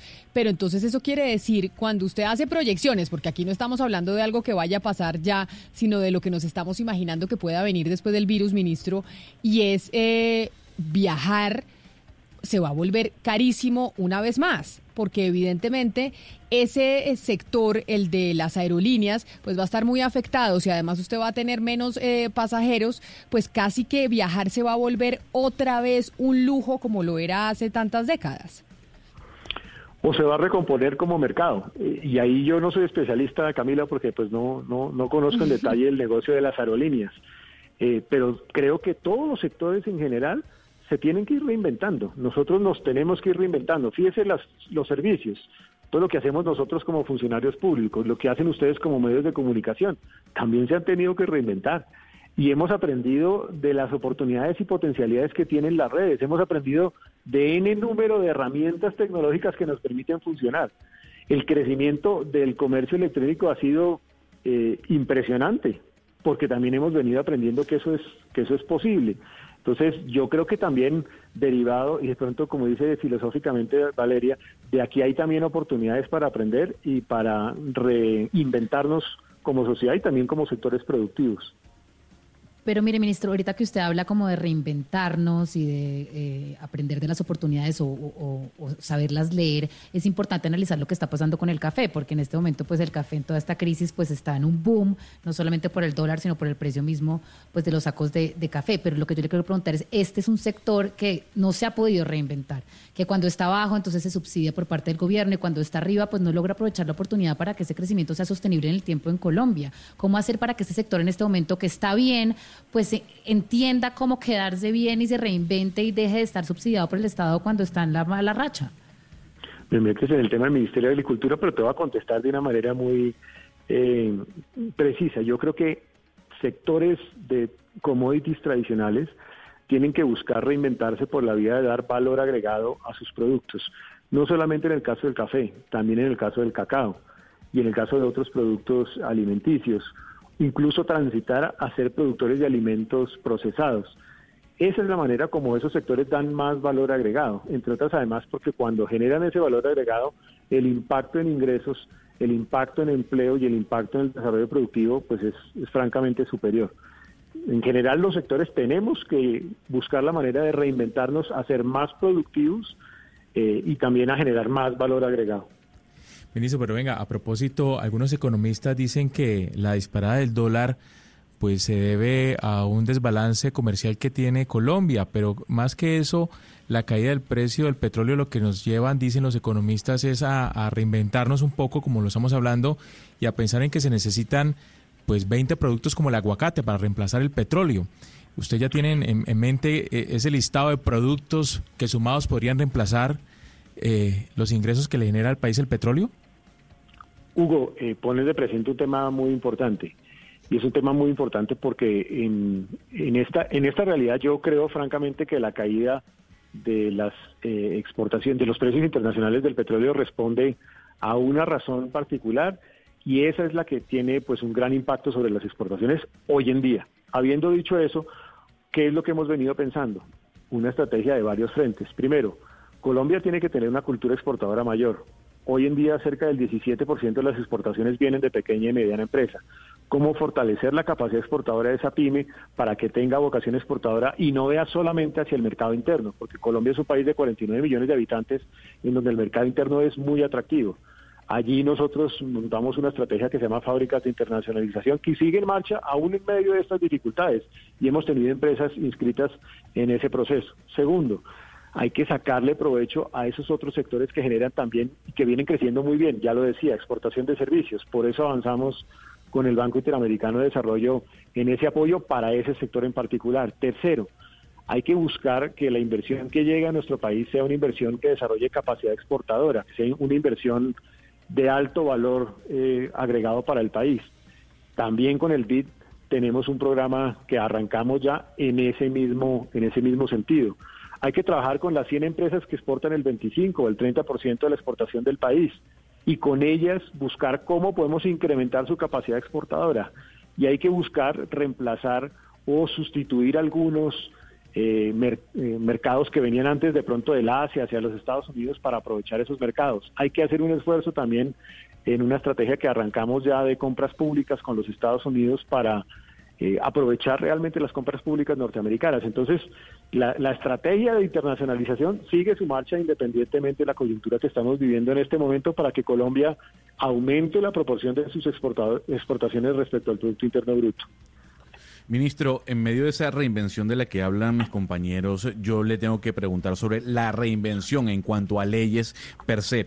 Estoy viendo una noticia que nos llega desde Uruguay y es un proyecto de ley que acaba de aprobar el presidente de ese país, el señor Luis Lacalle, en donde le exige a él y a todo su tren ministerial reducirse el sueldo para generar un fondo llamado el Fondo del Coronavirus. Le pregunto como ciudadano colombiano, ¿usted le pediría al presidente Iván Duque que todos los ministros y el presidente se reduzcan el sueldo para crear un fondo o en este caso donar su sueldo para mitigar el coronavirus en Colombia? Mire, yo le pediría a todos los colombianos que tengamos un sentido de solidaridad. Le voy a decir, yo particularmente lo he venido haciendo a través de la red de Ayudarnos Hace Bien. Es una red que nosotros montamos y a través de esa red yo personalmente me comprometí en un ejercicio solidario con personas que lo necesitan en este instante porque necesitan tener acceso, por ejemplo, a mercados, necesitan tener acceso a comida, necesitan tener acceso a oportunidades. Luego, todos los esfuerzos que uno pueda diseñar de forma solidaria, bienvenidos sean. Creo que los canales existen y que esto no es solamente para un funcionario u otro funcionario, es para todos los colombianos porque el sentido de solidaridad debe ser para todos, no para unos solos. Ministro, pero entonces, a ver, vamos a ir resumiendo de todo esto que usted nos ha venido hablando el día de hoy. Y es, usted es optimista en que vamos a poder aplanar la curva y en que en dos semanas, cuando se, porque ya faltan dos semanas para acabar esta cuarentena, se pueden ir reactivando poco a poco ciertos sectores. ¿Eso es correcto? Esa primera conclusión que acabo de sacar de la entrevista que hemos tenido hoy con usted. Camila, yo soy, soy un convencido de que Colombia se ha anticipado en buena parte de estas decisiones con respecto a incluso países pares. Cuando yo comparo la forma como se comporta la curva nuestra con la curva del resto de países de América Latina, tiene un buen comportamiento la nuestra. Creo que nosotros hemos hecho el máximo de esfuerzo, y no solamente el gobierno nacional, también los gobiernos locales haciendo esfuerzos que complementan la tarea del país y que también a esto le eh, agregaría que veo, aunque todavía quisiera uno más, un compromiso de los ciudadanos, una preocupación genuina de los ciudadanos por lavarnos las manos, por cumplir con, las prácticas de evitar eh, posibilidades de contacto más frecuentes, por tratar de facilitar la vida a través de mecanismos electrónicos como este. Todo esto me lleva a pensar que aquí hay una oportunidad para frenar el crecimiento de la curva, y simultáneamente con esto veo un compromiso incluso de sectores productivos, de los gremios empresariales, por tratar de diseñar protocolos eh, que están cumpliéndose en, en- algunas de estas entidades del sector productivo para lograr frenar esa curva de tal manera que a partir del 13 de abril, con un- una apertura inteligente, nosotros podamos funcionar como país. Ahí tiene Hugo Mario que por lo menos esta es una gran conclusión que tenemos de la entrevista con el ministro Restrepo y es el 13 de abril, obviamente no es que se vayan a abrir las puertas y todo el mundo a la calle como un loco, pero sí No. se puede ir en- em, se puede empezar a reactivar eh, la industria poco a poco. Pues ojalá Camila, ojalá no nos vamos a extender más del 13 de, de abril, aunque yo realmente pienso que, que las condiciones están dadas para que haya una prórroga en, en esa cuarentena. Pero ministro, están haciendo muchas preguntas los empresarios al escucharlo a usted y plantean ahora el tema del régimen tributario. Usted seguramente nos va a decir que es un tema también del ministro de Hacienda, pero, pero ¿qué opinión tiene usted sobre el tema, por ejemplo, de la retención en la fuente, que dicen los empresarios, pues los hace poco competitivos? Eh, una cosa antes, Hugo y Camila, es que yo creo que también lo que viene a continuación tiene que hacerse sobre la base de proteger a los más vulnerables, o sea, a los adultos mayores, es un requisito sine qua non muy importante, y evitar también ese vector de contagio alto que son los, los más jóvenes. En materia tributaria, yo creo que en materia tributaria, créame, Hugo, que tiene un equipo en cabeza de Alberto Carcilla como ministro de Hacienda, con el director de la DIAN, con sus viceministros estudiando al detalle qué se puede, qué se podría hacer siendo responsable, qué herramientas adicionales se necesitan, porque yo creo que hay que, como lo decía al principio Camila, hay que tener todas las herramientas a la mano, discutidas, validadas y eventualmente utilizadas si es del caso. Luego ellos están estudiando eso y estos temas en particular. Ministro, pero mire, hablando de tener todas las herramientas en la mano, eh, a la mano el presidente Iván Duque este fin de semana le pidió al sector financiero y le dijo que hace 20 años había Colombia hecho un gran esfuerzo por salvarlos y que ahora necesitaba que el sistema financiero pues contribuyera con solidaridad eh, para, digamos, eh, sobrepasar estos momentos difíciles. Y uno de los temas es que el sector financiero tiene que ayudar a que, a que las empresas, las, las pymes, las mini pymes, pues no se ahoguen y puedan acceder a créditos fáciles. ¿Qué es lo que tiene, según ustedes, que hacer el sector financiero para salvar el aparato productivo, para ayudar a salvar el aparato productivo colombiano? Yo sin duda alguna creo que el sector financiero tiene un papel protagónico en esta en esta situación y tiene que acompañarnos como los demás sectores. Creo que ha venido haciendo eh, y cuando uno revisa casos particulares hay entidades financieras que han venido identificando acciones, políticas, programas para tratar de sortear las necesidades de este momento, pero necesitamos un compromiso muy activo del sistema financiero para tratar de sortear esta crisis. ¿Cómo? Buscando darle eh, la posibilidad de aplazar algunos de esos pagos que están realizando, por ejemplo, en amortizaciones de capital a muchos de estos sectores afectados, buscando extender, si es del caso, esos créditos, dándole la liquidez suficiente también desde el sector financiero a esos sectores más afectados, porque irá en beneficio del país, pero también del sector financiero mismo. En la medida en la cual hagamos todos un esfuerzo, pues también no se ven afectados otros sectores de la economía y por ende la economía no llega a una situación más difícil.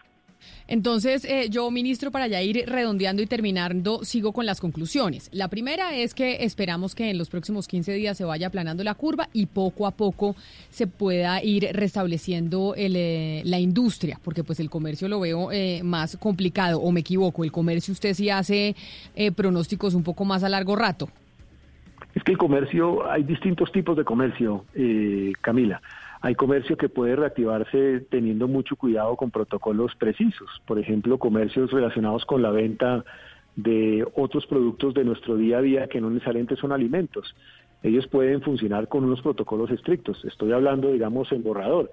Creo que ese sector puede, puede funcionar. Creo que hay sectores eh, que pueden funcionar a través de mecanismos de comercio electrónico también muy agresivamente. Entonces, digamos que hay subsectores muy específicos dentro del sector del comercio. Hay algunos donde habrá más dificultades. Por ejemplo, los eventos, la realización de eventos de más de 50 personas seguramente... No, yo le digo, por ejemplo, o por ejemplo los cines. ¿Cuándo podremos volver a un cine? No sabemos. Pues porque obviamente esos son sitios de congregación de más de 50 personas en un solo espacio.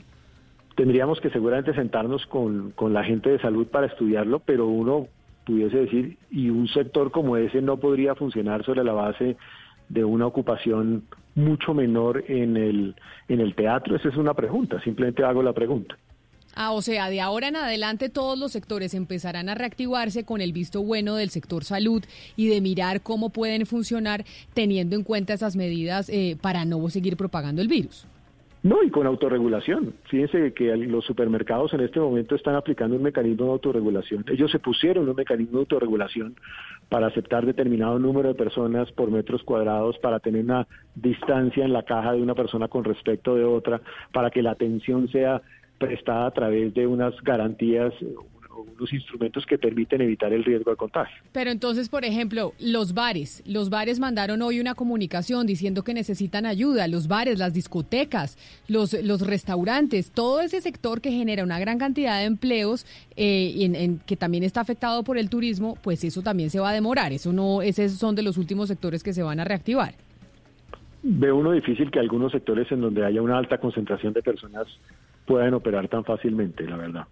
Y para esos sectores habrá ayudas, ministros, y ahí Yo creo que para esos sectores, ahí en ese momento hay que sentarse a, decir, bueno, además de lo que se ha venido implementando, ¿qué otros elementos en la caja de herramientas se necesitan para acompañar esos sectores particularmente? Y yo le hago la última pregunta que yo sé que usted dirá que es del ministro de Hacienda, pero como ustedes hablan constantemente con el ministro de Hacienda para plantear y para estructurar los planes, Ricardo Hausman escribía este fin de semana, de hecho, que se necesita un, una cartera potente y, se necesitan recursos fiscales potentes para poder paliar esta crisis y América Latina y entre esos Colombia no los tenemos. El gobierno colombiano no tiene una chequera sin fondo, no la hay y seguramente nos vamos a gastar todos los recursos este año y el otro año el recorte será infinito. ¿Hasta cuándo puede aguantar la cartera del gobierno? Ahí es donde está la, el, el trabajo puntual, sí, y como acabas de decir, de Hacienda muy cuidadoso en saber hasta dónde es posible, hasta dónde no es posible, donde necesita también seguramente un respaldo de entidades como el Banco Central, donde necesita revisar políticas que hoy en día están vigentes en materia fiscal, eh, cómo puede lograr disponer de recursos nuevos o adicionales para tratar de sortear esta crisis. Y yo creo que ahí está el trabajo que, insisto, muy rigurosamente viene liderando el ministro con, con su equipo de viceministros y con los directores de DIAN. Pues mire, ministro de Comercio, Industria y Turismo, José Manuel Restrepo, qué gran conversación hemos tenido con usted. Creo que obviamente siguen muchas dudas, pero la gente quería escuchar y pues saber para dónde vamos, porque evidentemente este sector es uno de los más afectados por cuenta de la pandemia. Mil gracias por haberse conectado con nosotros el día de hoy. Gracias Camila. Yo creo que hay tres mensajes importantes en lo que viene a continuación. Un mensaje de ser muy responsables responsables con nosotros mismos, con nuestras familias, responsables con nuestros compatriotas. En la medida en que cumplamos debidamente esta cuarentena, yo creo que vamos a ser capaces de superar las dificultades de la misma en un menor tiempo posible. Segundo, un mensaje de solidaridad. Ser solidarios significa ser solidarios también con los demás y tratar de acompañar a otros que de pronto van a tener más dificultades en este